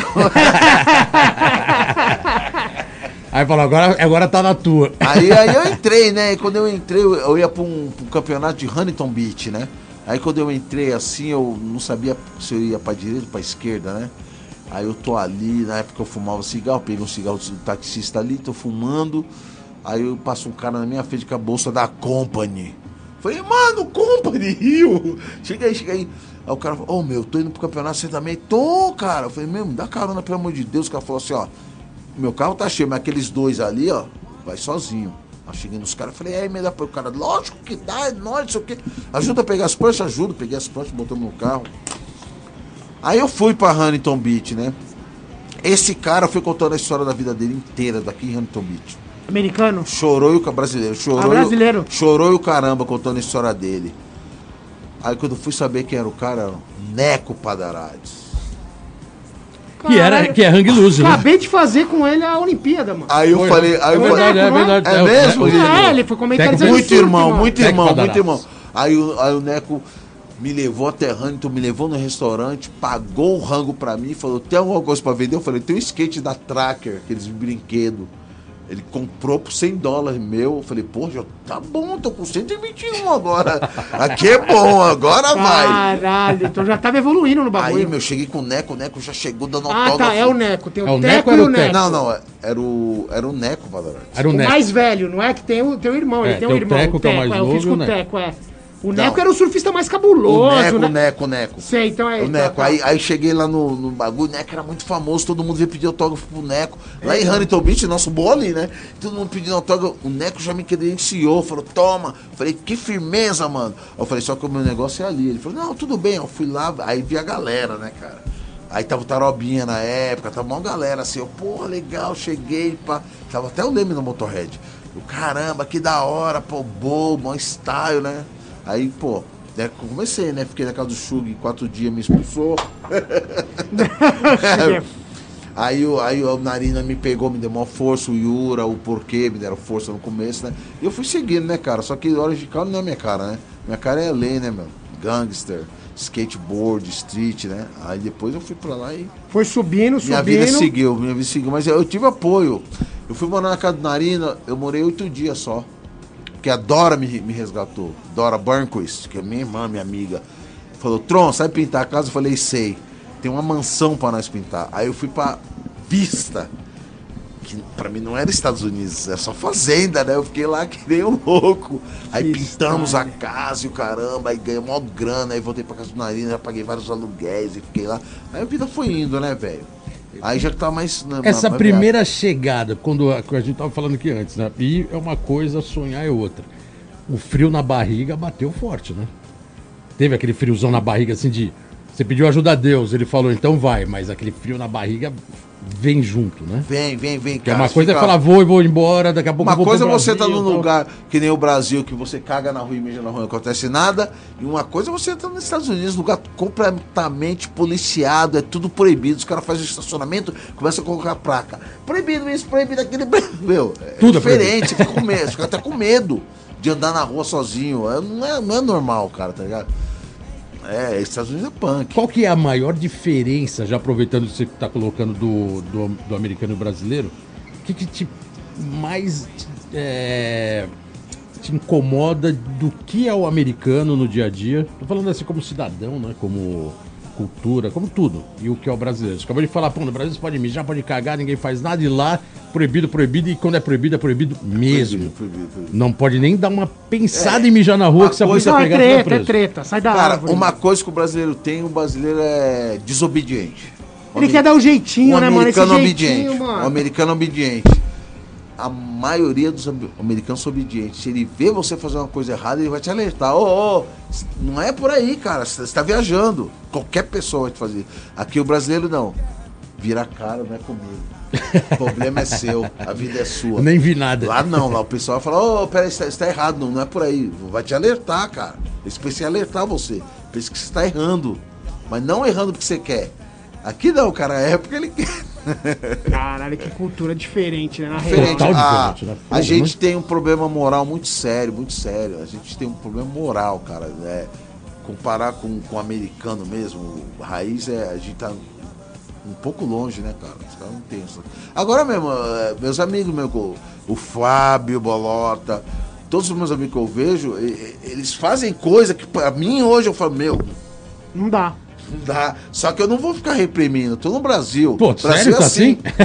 Brasil é assim, Brasil é assim. Eu não mijei na rua até É agora, o jeito pô. do brasileiro. É o jeito do brasileiro. Então eu não vou ficar, ah, você vê. Eu não, eu fico só. É, Mas então, aí olhando assim com esse prisma, é, você acha que, olhando até de lá, porque você tá morando lá há 17 anos, né? Sete anos. Você acha cara. que esse Brasil tem jeito? Mas assim, não tô falando desse jeito banal, né? De falar assim, não, o Brasil dá jeito, aquele negócio patriotismo que eu, me incomoda um pouco, né? Que você fala, não, o Brasil não tem mais jeito, todo mundo fica puto. Mas, mas é puto só pra falar que é patriota, mas no fundo, no fundo, queria que mudasse. Patriota o caralho. De velho. longe você acha que esse Brasil tem jeito, cara? Não, eu acho que o Brasil tem que continuar do jeito que ele é, com a personalidade que ele é. Não tem que mudar nada. Eu Mas nesse aspecto que você tá colocando de que, pô, não, não, não cumprir regra. Não cumpre é regra. Você acha que o Brasil tem jeito? que- Não. É, é um estilo brasileiro, não vai, não vai mudar, não vai mudar. As pessoas não dão valores É, Então, pra- é, agora eu entendi com o jeito que o Bolato falou de ter jeito perante alguma outra coisa, como, como Estados Unidos tem jeito, tá ligado? Mais ou menos. Mas assim, Não, se você questão pensar. moral, Ge- Então, mas se você pensar, Questão Tron, moral. o que aconteceu, o que está acontecendo agora ainda na política nos Estados Unidos, eu nunca pensei que ia acontecer. Aquela invasão do Capitólio no ano passado, na, naquela, na eleição do Trump lá. Yeah. E isso mostra que os Estados Unidos tem, também tá numa divisão, porque assim, Sim. é uma coisa errada. Porque eu também vivi isso bastante tempo indo pra lá. Tipo, mano, você não faz coisa. Por exemplo, você pa- passou com o carro num stop, vai ser uma polícia de cima da árvore, mano. Vai, Vai te pegar mesmo. e te dar um ticket, tá ligado? É. Aqui não, aqui o cara passa farol não. vermelho e foda-se, mano. cara faz Ainda manda tomar no cu, Não, pega o pessoa- braço do cara e joga no, no rio. É diferente, tá ligado? É mesmo. É é totalmente Ó, aqui do lado, eu fui pegar um, um DSV aqui esses dias, o cara passando no vermelho quase me atropelou, o cara tava na minha frente do DSV, eu falei, Parece cara, você que viu que o- o cara quase me atropelou? Cara, eu, eu falei isso umas quatro vezes pro cara de onda, assim, falando, você viu o cara quase me atropelou? E ele parou no sinal logo na frente. Falei, olha lá, o cara quase me atropelou, passou o sinal vermelho, o cara ficou me olhando, olhando, olhando. Na quarta vez ele falou assim, você não vai tomar conta da sua vida. Falei, porra, tio, valeu, hein? Tá vendo? O cara não faz o trabalho dele. Não faz o trabalho dele. Falei, ó, você não faz seu sabe- trabalho. Sabe isso que eu tô falando? Isso é foda. Questão de moral. A nossa moral é muito baixa. Total. Mas você acha que tá quebrando um pouco isso na cultura americana por essa divisão política? Deu uma você acha que não? desandada Não. na América? Não, porque aqueles caras que invadiram o Capitólio, os caras têm moral de, de cumprir as leis. Eles cumprem as leis, mas são Ah, extremos. Eles cumprem as Mas são leis, extremistas. só que naquele São momento eles estavam... Tá, que Eles nascem, eles, perfeitamente. eles nascem cumprindo a lei. Mas se não tivesse aquele embora. momento, eles a gente continuariam não, cumprindo a a gente nasce Pra de não cumprir lei, porra nenhuma, praticamente. É. É, na maternidade Caralho, também, é até no horário tem que nascer, não nasce. É né? muito Não, difícil, perfeito, perfeito. Não, puta, clareza absurda, É muito Tron. difícil, assim, a gente, Entendi, tem, a gente tem um problema moral muito sério, moral. É, tem que se dar bem em cima do outro, tem que ultrapassar o outro. É sempre assim, cara. Sempre, não, tem que dar calote. O maravilhoso jeitinho brasileiro Tá. que apelidaram, né? que Eu vou esse fazer, eu vou fazer um comercial, eu tenho que enrolar o cara do patrocínio. Você já tá fazendo um esquema pra... Pra enrolar o cara, pro cara. Tá ligado? Não é isso, as coisas são claras. A gente é assim, assim, assim, assim, assim. É assim e claro, e é isso. E não é, não é desmerecendo, né, cara? Mas o brasileiro ele só A aprende gente tem um problema moral. quando tá lá. Sorry. Pelo menos naquele momento que ele tá lá, ele cumpre as normas que normalmente que ele não cumpre. Porque lá Isso ele é não- absurdo, eu já vi ele não pode fazer outra coisa, próximos né? de mim, cara, Ele vai é. ficar tomando ticket, vai ser preso, ele não, ele Não, não, um Não, vou dar, vou dar um exemplo Eu tomo pífio. ticket direto, bro. Não, mas vou dar um- vou- 500 conto. Você é louco. Eu vou lá e pago. Mas vou dar um exemplo pífio. Os caras que viajam comigo, mais velho e tal, nem ando tanto de skate, mas lá o cara pega e atravessa na faixa. Chega aqui, ele corre no meio da rua. Isso é De muito qualquer louco. jeito, sem saber se pode. Não, lá, mano, vai- porque a gente sabe como que é os quarteirão lá, né? Tipo, é 5km o quarteirão. É. O cara vai até uma faixa pra atravessar. Aqui, ele tá vendo o bagulho a 100 metros dele. Ele olhou, não tem ninguém, ele sai correndo Tchau. no meio da rua. É. É o, je- é o jeitinho, é o jeitinho. né? Não, então, é, eu já- já, já andei com pessoas aqui que fazem isso. Eu, como eu tive problema na, na, na- na minha prótese, essas coisas, né? Eu sempre atravessei na faixa porque eu não podia correr. Então eu, eu atravessava quando tava verde pra mim.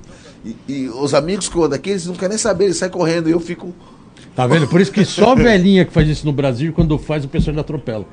Que foda. Ó, vamos, Brasil, vamos velho. ouvir mais um parça que, por sinal, é um parça que também já foi californi... já foi californiano. Ó. mais um veneziano. Ó, o Tron só olhando. Vamos, vamos ver, vamos ver quem é esse parça aí, o parceiro das antigas. Ok.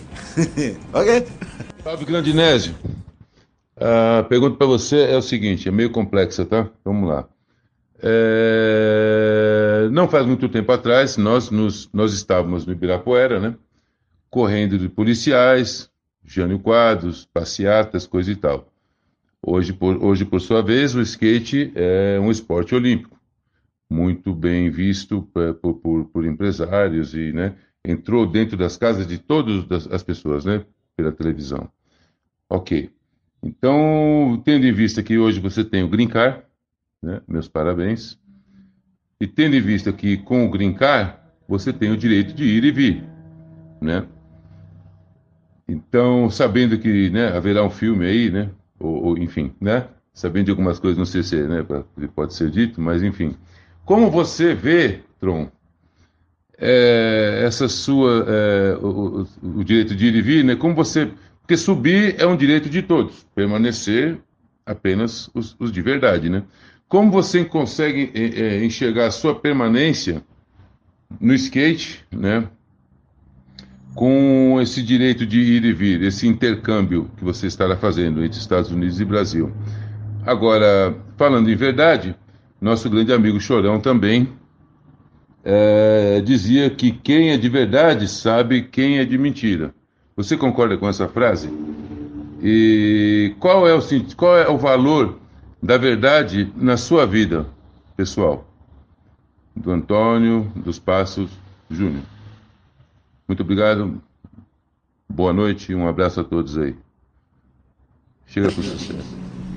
Ei, Zapo. Chega, chega com sucesso. Esse foi Pois Alexandre é. Pois é. Zapo, você tá Irmão muito do porquê. nas- Que é aquela retórica, perguntas. né? Aquela cabeça pensante. E obrigado aí pela questão. E outro que morou na Califórnia há anos, né? E num, num momento muito mais é, inusitado da América foi nos anos 80, né? Que foi aquele momento que a América era muito mais distante que hoje, né? Para chegar na América parecia que era, tinha um Era pra deserto. chegar em Marte hoje. É, Hoje- exatamente. Era assim, a puta, e pra América era intocável. Valeu, pois é, brigadão. E a pergunta realmente é complexa, hein? Jogou, É, uma pergunta complexa. Jogou no, jogou no colo. Cara, você sabe que você já viveu lá, sabe como é que é a correria, né? É, agora eu tenho um green card, eu posso ir e vir, né? É, dá uma satisfação, mas é como, se, é como se fosse campeão da Libertadores, né? Mas eu não sou ainda o campeão mundial, né? O campeão mundial vai vir esse ano, que é a cidadania americana, né? Esse é meu gol, né? Entendeu? Aí sim eu posso vir aqui, ficar 20 anos e voltar lá. Enquanto isso tem um green card, eu só posso ficar seis meses, né? Mas já é alguma coisa. e, cara, meu, a gente viveu skateboard pra caramba junto. A gente é irmão. De, pô, morar na tua casa, fazer escorreria, né? Você é um cara veneziano que eu considero pra caramba. Cara, aí, cara, agora eu tô, eu tô vindo pro Brasil fazer business, tá entendendo? Eu tenho esse direito, né? Meu país, né? E, cara, eu tô muito feliz, quero te ver, dar um rolê, né? E essa pergunta é muito complexa, cara. Não, não foi- resumindo, é que é de verdade e de mentira. Agora, a- a- esse negócio de quem vem de verdade mentira, eu não tô nem aí pra isso, não, cara. Quem inventou esse aí? O chorão? Maluco. Eu não tô nem aí pra isso. Eu, sou- eu sei que eu, eu sou chato, eu gosto de trash, eu gosto de punk rock, you know? Eu gosto de skate, e isso daí não, não mudou nada, né? Um reguinho ali de vez em quando, mas paulado na a, cabeça. raiz, né? a raiz Não permanece. mudou nada. Agora, é, o, sentido da minha vida, assim, o, o que, que eu quero no futuro. Cara, eu quero apenas viver o presente, tá ligado? Não sou muito de futuro, assim, aquela coisa, ai, que eu vou fazer, ai, que eu. Não, as coisas acontecem. E as coisas acontecem naturalmente, é tão bom. Você não sabe. Você não sabe se eu sair daqui, quem eu vou conhecer ali na rua. Pode mudar a minha vida, né? Então as coisas são, para mim, é muito natural, sabe? É isso que acontece. Agora, tem uns amigos meus que já levam pro caminho mais, né? Vamos fazer isso, vamos fazer aquilo, vai dar certo assim, vai dar certo assim. Também eu acompanho eles e me ajudam, né? Como Bolota aqui do meu lado, né? Léo, Ivan, Maura, né? Tem, tem uma galera que tá junto comigo, né? Tá bom? Irado. É, valeu, pois é, obrigadão pela Pois questão, é. aquela, aquela questão complexa, né, que ele falou. É, mas tem um, um lance, entrando nessa retórica de futuro, é, você tem uma habilidade que não é, como você colocou, planejada, que é fazer resultado de roubadas, vamos dizer assim, virar, na sequência, virar um certo glamour Alquimista. é um alquimista da, da vida. Uma roubada, depois o futuro vira um apogeu. Aí a gente tá falando isso porque realmente esses 10, esses 17 anos da América não é só glamour como todo mundo imagina. né? Do céu ao inferno, do América, inferno tá ao céu, né? Só imagina vê- que o cara tá na freeway passeando na praia, só com loira. Quer dizer, é difícil. Mas, é, voltando até um pouco de roubadas que viram apogeu, você ficou um mês preso na Califórnia. E essa, é essa história, acho que a gente pode antecipar, porque está se falando, aí se quiser falar mais sobre isso, tudo bem, vai virar um livro. Você escreveu um livro sobre essa experiência. Sim, sim. Então você conseguiu retirar de uma roubada um futuro Alquimista. alquimista. É, Paulo Coelho. Caralho, Tron. é isso mesmo? Sua vida pode dizer que é isso? De repente, já que eu vou ter que levar esse Deus se deixar lá dentro da América, você resolve. Cara, E você vai, vai resolver isso no dia a dia. Então, cara, os alquimistas queriam o quê? Estão Transformar chegando. pedra em ouro, ficando tentando, né? E eu sempre fico com aquilo, pô, transformar as coisas, né? Você pode transformar uma história ruim em uma história boa. Ainda mais que tem Netflix hoje, né? Netflix hoje é uma grande saída. Mas, mas cara, é, verdade, eu, eu, eu briguei com o cara no dia 4 de junho, dia da independência americana.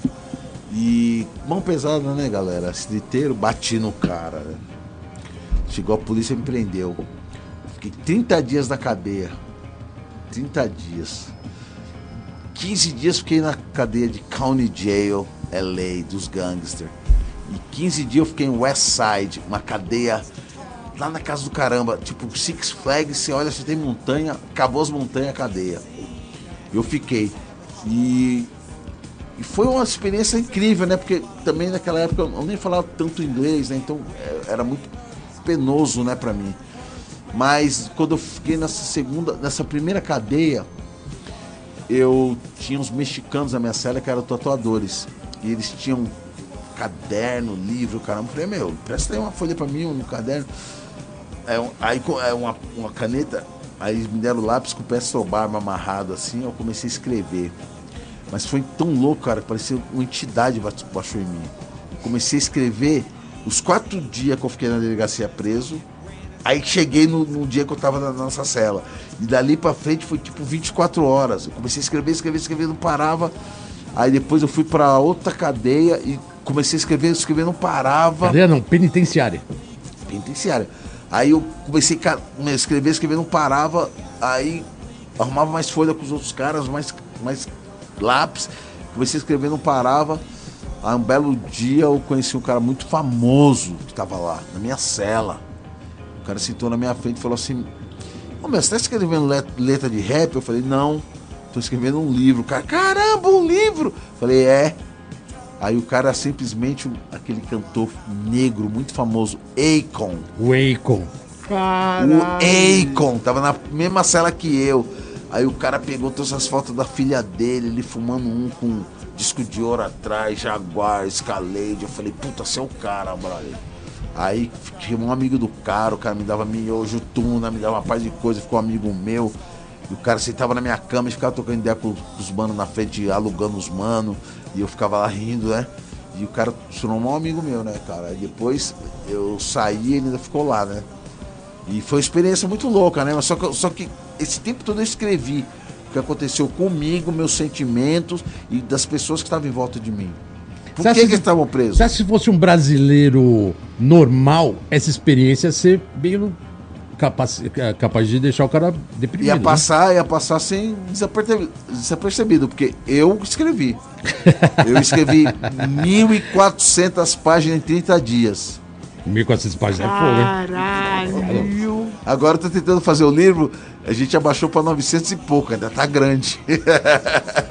Que animal. Já sai com a Foi história, tipo- a história como você falou no Cara, Netflix, pô. foi Porra. tipo uma entidade, assim, eu comecei a escrever, não parava. Caralho, naquele momento ali, naquela energia. Aquela energia e, e, ao mesmo tempo interagindo com os caras, às vezes sendo tirado, ninguém querendo folgar, eu com a perna mancando, tomando remédio de dente, não fazia efeito. E, meu, e, meu, várias coisas aconteciam ali, né?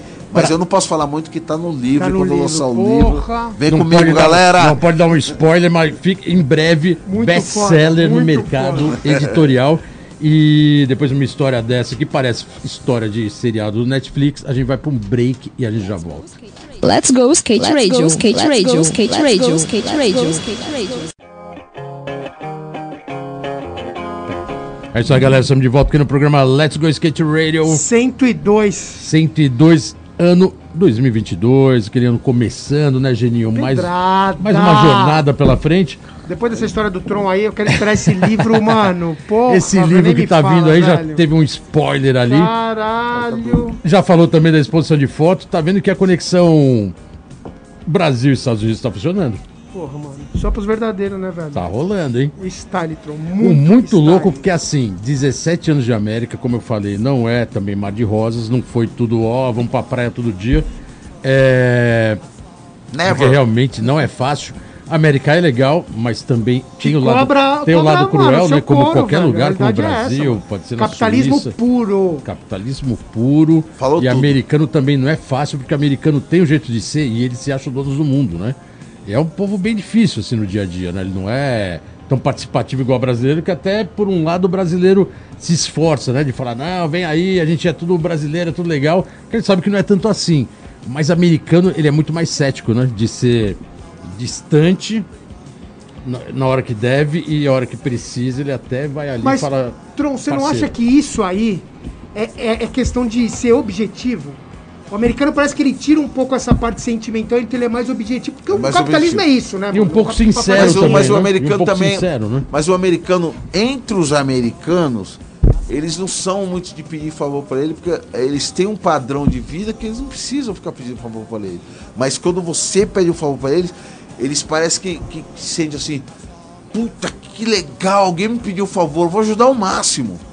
Tem essa Tem essa parada. la- Os tem brasileiros lado, que moram lá ficam querem assim ajudar ao máximo a vocês. Eles, eles vão dar, dar tudo pra você. E outra coisa, vão virar as costas e não querem é, que você fala. ah, como é que se diz? Obrigado. Obrigado. Eles não querem, eles não querem obrigado. Obrigado.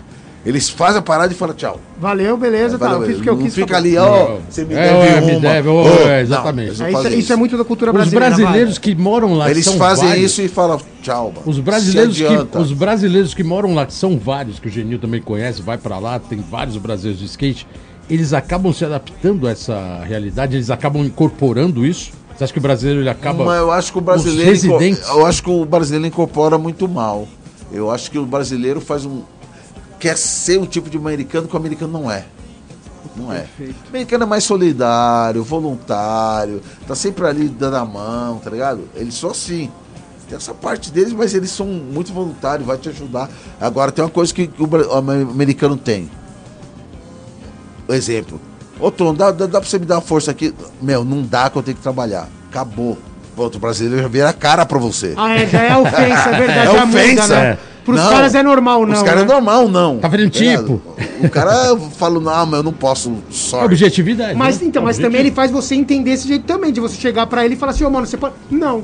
E É. sair andando. É uma troca, que o brasileiro tem muito essa A parte gente é muito sentimental. né, a gente é total. É latino, né? Latino É tem total né? sentimental. E isso daí é, é diferente, né? É, é outra raça, né, cara? É o Tron, tem- primeiro mundo. Nós É, né? vamos, vamos fazer o seguinte, vamos colocar um som. Até porque Playlist pura, essa terceira? Aqui, essa é a terceira. Esse é o terceiro e último bloco do programa. Caralho, como programa especial de rápido, hein, duas velho? horas. Animal. Aproveitamos aqui que o Tron vai fazer também uma, uma passagem rápida no Brasil, só vai em março. vai ficar aqui três Não, meses. até macho, galera. É, Vamos aproveitar, Uma hein? passagem meteórica de três meses. Aí, aproveitando ao máximo. Quatro anos de trampo, né? e é, a gente vai colocar um som e daqui a pouco a gente volta. Então pode anunciar a terceira música da Só sua a playlist. pedrada. A pedrada. Galera, She Watch Channel Zero, Public Enemy, number one. Estamos de Public Enemy e a gente já volta Zero. com mais histórias. Let's go skate Let's radio, go, skate let's radio, go, skate let's radio, go, skate let's radio, go, skate radio. É isso aí, galera. Estamos de volta aqui no programa Let's Go Skate Radio. 102, passando a 102 milhão, ano velho. 2022. Caralho. Hoje aqui com a presença ilustre de como toda a galera gosta de velho, falar, pronto. o mestre Nésio. Mestre. Aqui, contando aquelas histórias De que máscara, só né? ele tem pra contar. De máscara. E com histórias são. Tá vendo que vem lá dos primórdios, né? Falando de Porra, história mano. na Califa, de todas as histórias que ele presenciou, participou, efetivou e vai virar livro e tá virando exposição. Por enquanto é esse spoiler, tem mais aí, coisa escuta, pela velho, frente. escuta, porque o bagulho é mas rico demais. a gente vai divulgando aqui no Let's Go Skate Radio Sempre, mais pra frente. Sempre, skate puríssimo. E não tem como deixar de falar na sua convivência de 50 e poucos anos, experiência de skate, de vida, da sua passagem pela banda Charlie Brown Jr. com o nosso amigo Ibiraboy Finado Chorão, que na verdade era muito seu amigo. Ele te idolatrava, essa é a verdade, né? Ele é um cara que realmente gostava e ele é um cara que é, fazia questão. A, a briga, a briga eterna dele, mesmo sendo o rockstar que ele foi, era ele manter a identidade de origem dele do skate, os amigos, porque ele sabia que isso ele tinha que manter para não se perder. ali, né? Pra não se perder, porque senão ele sabia que uma hora ele ia, ele ia perder o rumo dele. Talvez no final tenha sido isso. Mas durante anos ele brigou pela causa. Ele brigou pelo skate, ele brigou pelos Biraboys, ele brigou pelo Tron, ele brigou por mim, ele brigou. E brigou mesmo, assim. Não foi por isso que ele realmente era considerado como o brigão. Mas você teve. E brigou com vários, né? Saiu na mão. E você teve uma passagem longa com a banda, né? Você era o quinto elemento. Tinha os quatro da banda. O Pelado, o Champignon, o Chorão e o Marcão. E o você- Thiago. E o Thiago, e você era o quinto, sexto elemento ali atrás, filmando, que era, essa era a sua parte. Foi um- uma puta experiência, né? Foi, Foi um cara. momento maluco, né? Cara, o Chorão, cara, quando tinha loja em Recife, eu tava vendendo demo do Chorão. Então a galera chegava e falava, qual que é desses caras? Eu falei, os caras é meu amigo e pá. Vendendo demo. Aí, aí quando eu voltei de Recife pra São Paulo, é, aí o Chorão já, já colou e, pô, tocar banda e o caramba, eu vou cantar tua música, a tua parte aí. Eu falava assim, em inglês, né? Eu não entendia nada, né? Tron, não entendia nada. Aí ele, ele foi nessa e falou, não, você tem que cantar em português, né? Ele mudou pra português e ele, ele ia na Vila Madalena, que eu morava lá, e ele ia procurar estúdio, né? E eu vi o Chorão passando, eu falei, Chorão, chega aí, vamos tomar um suco em casa. Não, tem que ver o estúdio, não sei o que, não sei o que, né? Aí depois de um tempo ele já, já começou a fazer o disco e ter popularidade, né? Eu lembro que o Chorão vendeu 50 mil cópias, nós falamos, vamos na casa dele, o Chorão tá rico.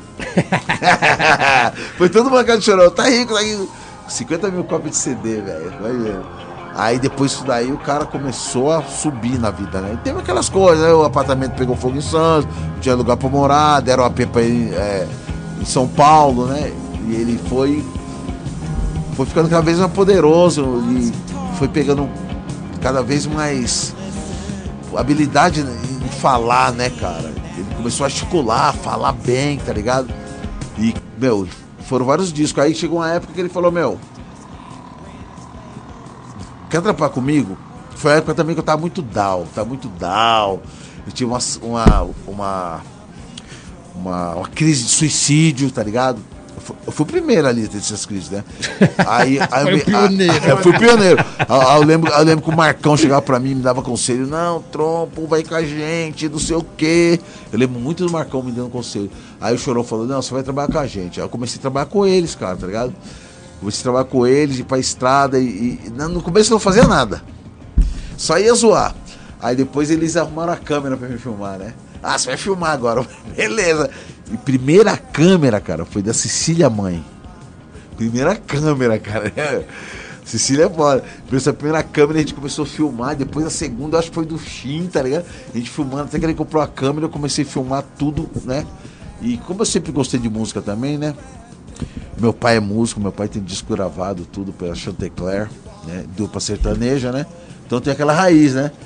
E aí eu comecei a também fazer umas letras pro Chorão, né? Eu lembro que a gente fez aque- aquela letra Seu perfume é sua marisia e é pra pista da skate todo dia. Na cama dele, a Graziella deitada e ele, eu sentei ali, eu fiz a letra, eu que fiz a letra. Fiz a letra, aí ele falou, não, vou dar um trato. Aí ele botou eu como inimigo, né? ele catou a mina na situação da letra e eu tava errado, né? Eu não queria de jeito nenhum, né? Mas depois todo mundo falou, ficou legal. Eu falei, ah, isso vai desse jeito, né? Que ele, ele, que ele sempre queria fazer uma brincadeira, né? Não, não era uma coisa assim de malícia, né? Mas de brincadeira, né? E, cara, e nós vivemos, cara, do, a- da demo até o acústico MTV. Agora, agora a pergunta que não pode se escapar, assim, é, além da letra, é essa que você colocou, tem a letra que foi aquele velho cateado e algumas manobrinhas. E a letra diz: Mas e aí, Tron? Não se despere, não. Vá até uma banca e compre uma revista trash, irmão. Porque ele pegou a minha mina na, na música. É, então. e- ele falando se tinha, tinha essas homenagens dele, né? No Sim. decorrer da, da carreira e evidenciando muito você. Agora, tem que contar uma história original e verdadeira da estrada, cara. Porque a gente sabe que estrada de rock and roll é punk, né? Se É. skatista conta várias histórias de estrada, tem que ter uma bem junk aí pra gente saber, porque é rock and roll, né? Rock and roll, cara. Pegando Pô, estrada, indo pro Rio, indo pro viajar, Brasil inteiro, o glamour, aquela galera, dá autógrafo. E você dá o autógrafo de carona junto, né? Eu não gostava de dar autógrafo. Nunca gostei. Aí, aí, aí vi os caras. Aí vi os caras falavam, pô, Tron, dá um autógrafo aí. Não, dá autógrafo pra mim, porque eu tava com chorão, mas o cara não sabia quem eu era. Aí chegava o cara e falava assim, ô, seu Tron, você quer dar autógrafo? Lógico. Então muitas vezes eu brigava com o chorão. Eu não vou dar autógrafo pra esse cara, não. Mas pra dar autógrafo não custa nada, não vou dar. Aí a gente quebrava o pau com essas coisas? Era engraçado. Porque era muito amigo, né? Agora, tem- tem- se- se- é, aquela passagem do Jorge Ben. Esse, legal. Essa do Jorge Ben foi foda. Cheguei no estúdio, né? Eu, pois é, né? Obrigado, boa noite. Chegamos no estúdio.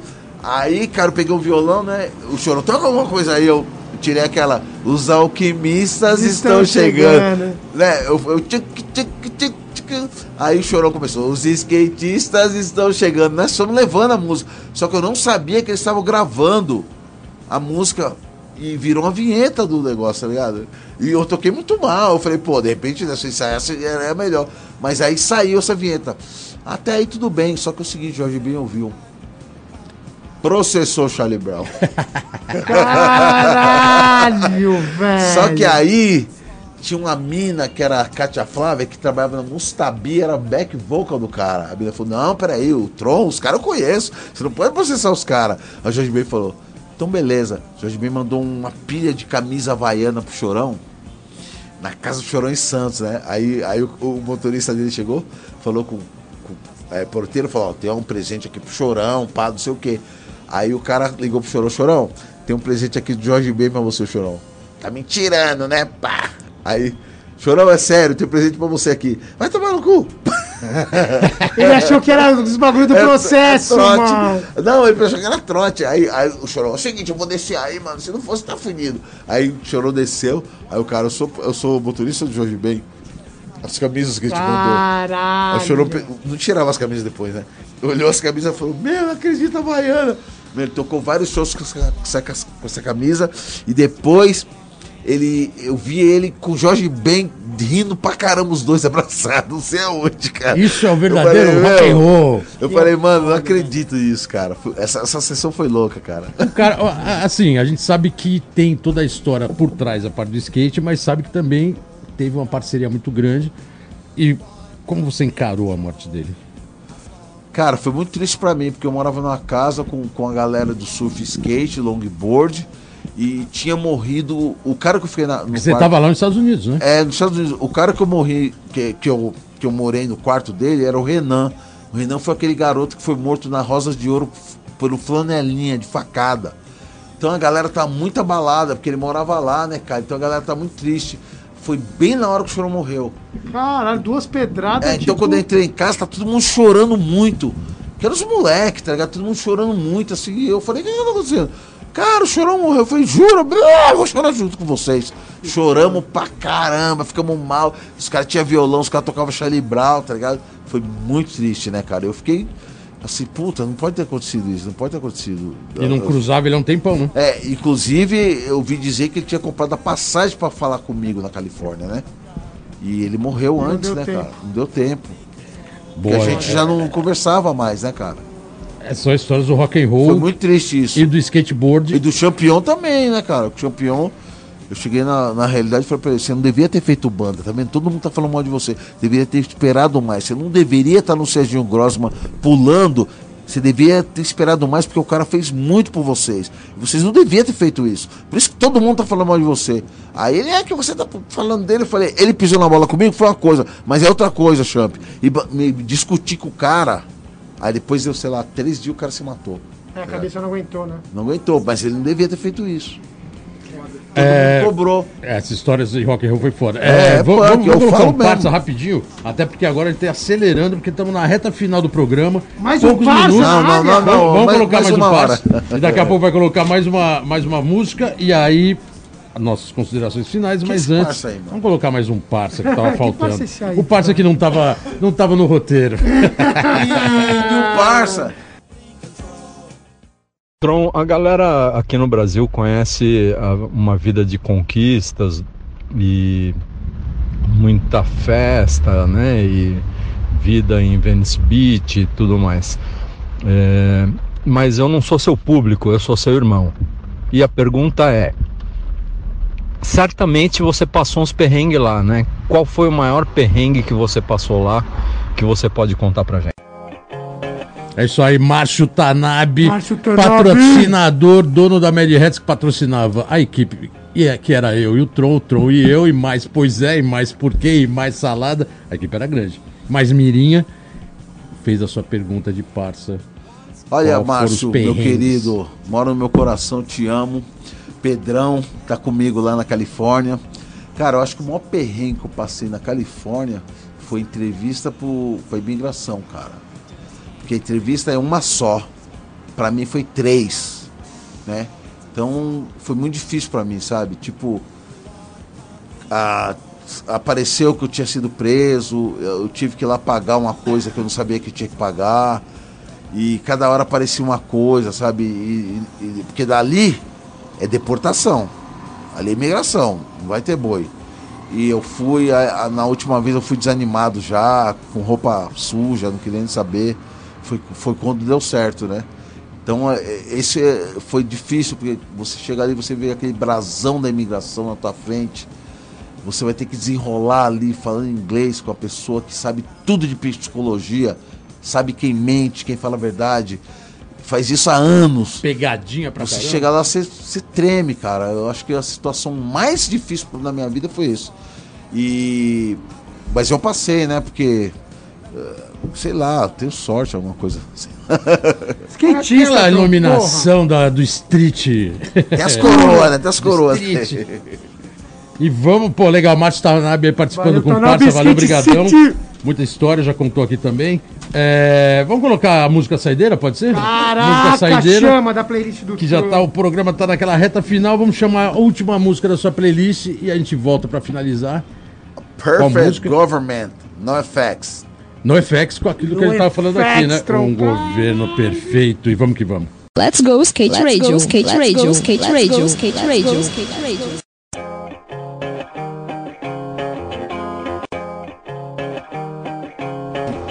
É isso aí, galera. Voltando aqui pro último minuto do programa Let's Go Skate Radio 102, 102. uma pena. com Antônio dos Passos Júnior, Burgo Tron, que depois de quatro anos que ele está fazendo o programa, em tentativas de trazer ele aqui, veio, tá aqui pessoalmente, fica até março e contou essas histórias aí, né, cara, peculiares, né? Muito, muito Aquelas histórias foda, inusitadas que só ele sabe contar. Só que realmente a gente tem mais um minuto e aí, para finalizar, Nésio, microfone aberto para você falar o que você quiser, se quiser falar seus projetos, se quiser agradecer. manda, velho, Infelizmente manda. é só um minuto, porque realmente o programa foi de duas horas especial, mas estamos na reta final. Que é bom acabar rápido, né, velho? Bom, galera, é o seguinte, eu tô a, abri meu HD, né? É, de 17 anos, né? E estou, estou montando a exposição do Centro Cultural Vergueiro, né? Logo mais eu vou dar data para todo mundo, espero que todo mundo compareça, né? E eu quero agradecer ah, o skateboard, né? Sem o skateboard eu não seria ninguém, não seria nada. É uma paixão que eu tenho desde sete anos de idade.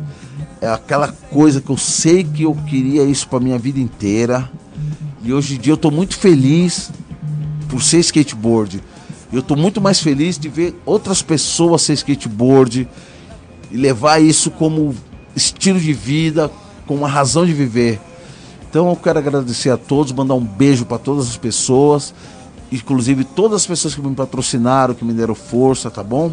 E meus grandes amigos que são de fé até hoje, Ibira Boys, Ultra Boys, São Bernardão, Moemon, ZN Lausanne, meu, todo mundo, Zona Leste, estamos envolvidos, cara. Amo todos vocês. E é isso aí. Skate na veia dos irmãos. Aí sim. E é isso aí, galera. foda. Geninho, terminando mais um programa Let's Go Porra, Skate velho, Radio. o bagulho sem comentários, é muito style, cada conversa com o Tron, impressionante. Por isso tem que voltar mais às 10, a gente tem que fazer uma minissérie do Let's Go só com o Tron. Exatamente, ainda bem, que a- ainda bem que as conversas não tem curva, né? Ele conta hoje, vai contar daqui 20 anos a mesma coisa. Muito foda. Galera, terminando terminando o programa Let's Go Skate Radio 102. Mais um, mais um. Valeu vocês estarem aí presenciando o nosso trabalho. Quatro anos no ar. Vamos voltar na semana que vem. É, agradecimento a Skate 2, Red Bull, Skate 2, Red Bull, Antena Zero, Chiclé, 55 Vídeo, Rodrigo, Rodrigo, Geninho aqui, área. Esse, a semana que vem ele vai estar. esse final de semana ele tá na rede. Na, no STU. Foi no passado. Agora não tem não, STU esse agora final não de tem semana? isso, não, mas o mês que vem já tem Vert Battle. Então, logo mais vocês estão vendo ele de novo aí na telinha, como vocês já sabem há 10 anos. A gente só tem a agradecer aí a, a audiência. Obrigado. Semana que vem tem mais Let's Go Skate Radio. Yo! Valeu. Tamo junto. Você ouviu pela Antena Zero Let's Go Skate Radio. Produção e apresentação: Fábio Bolota e Geninho Amaral.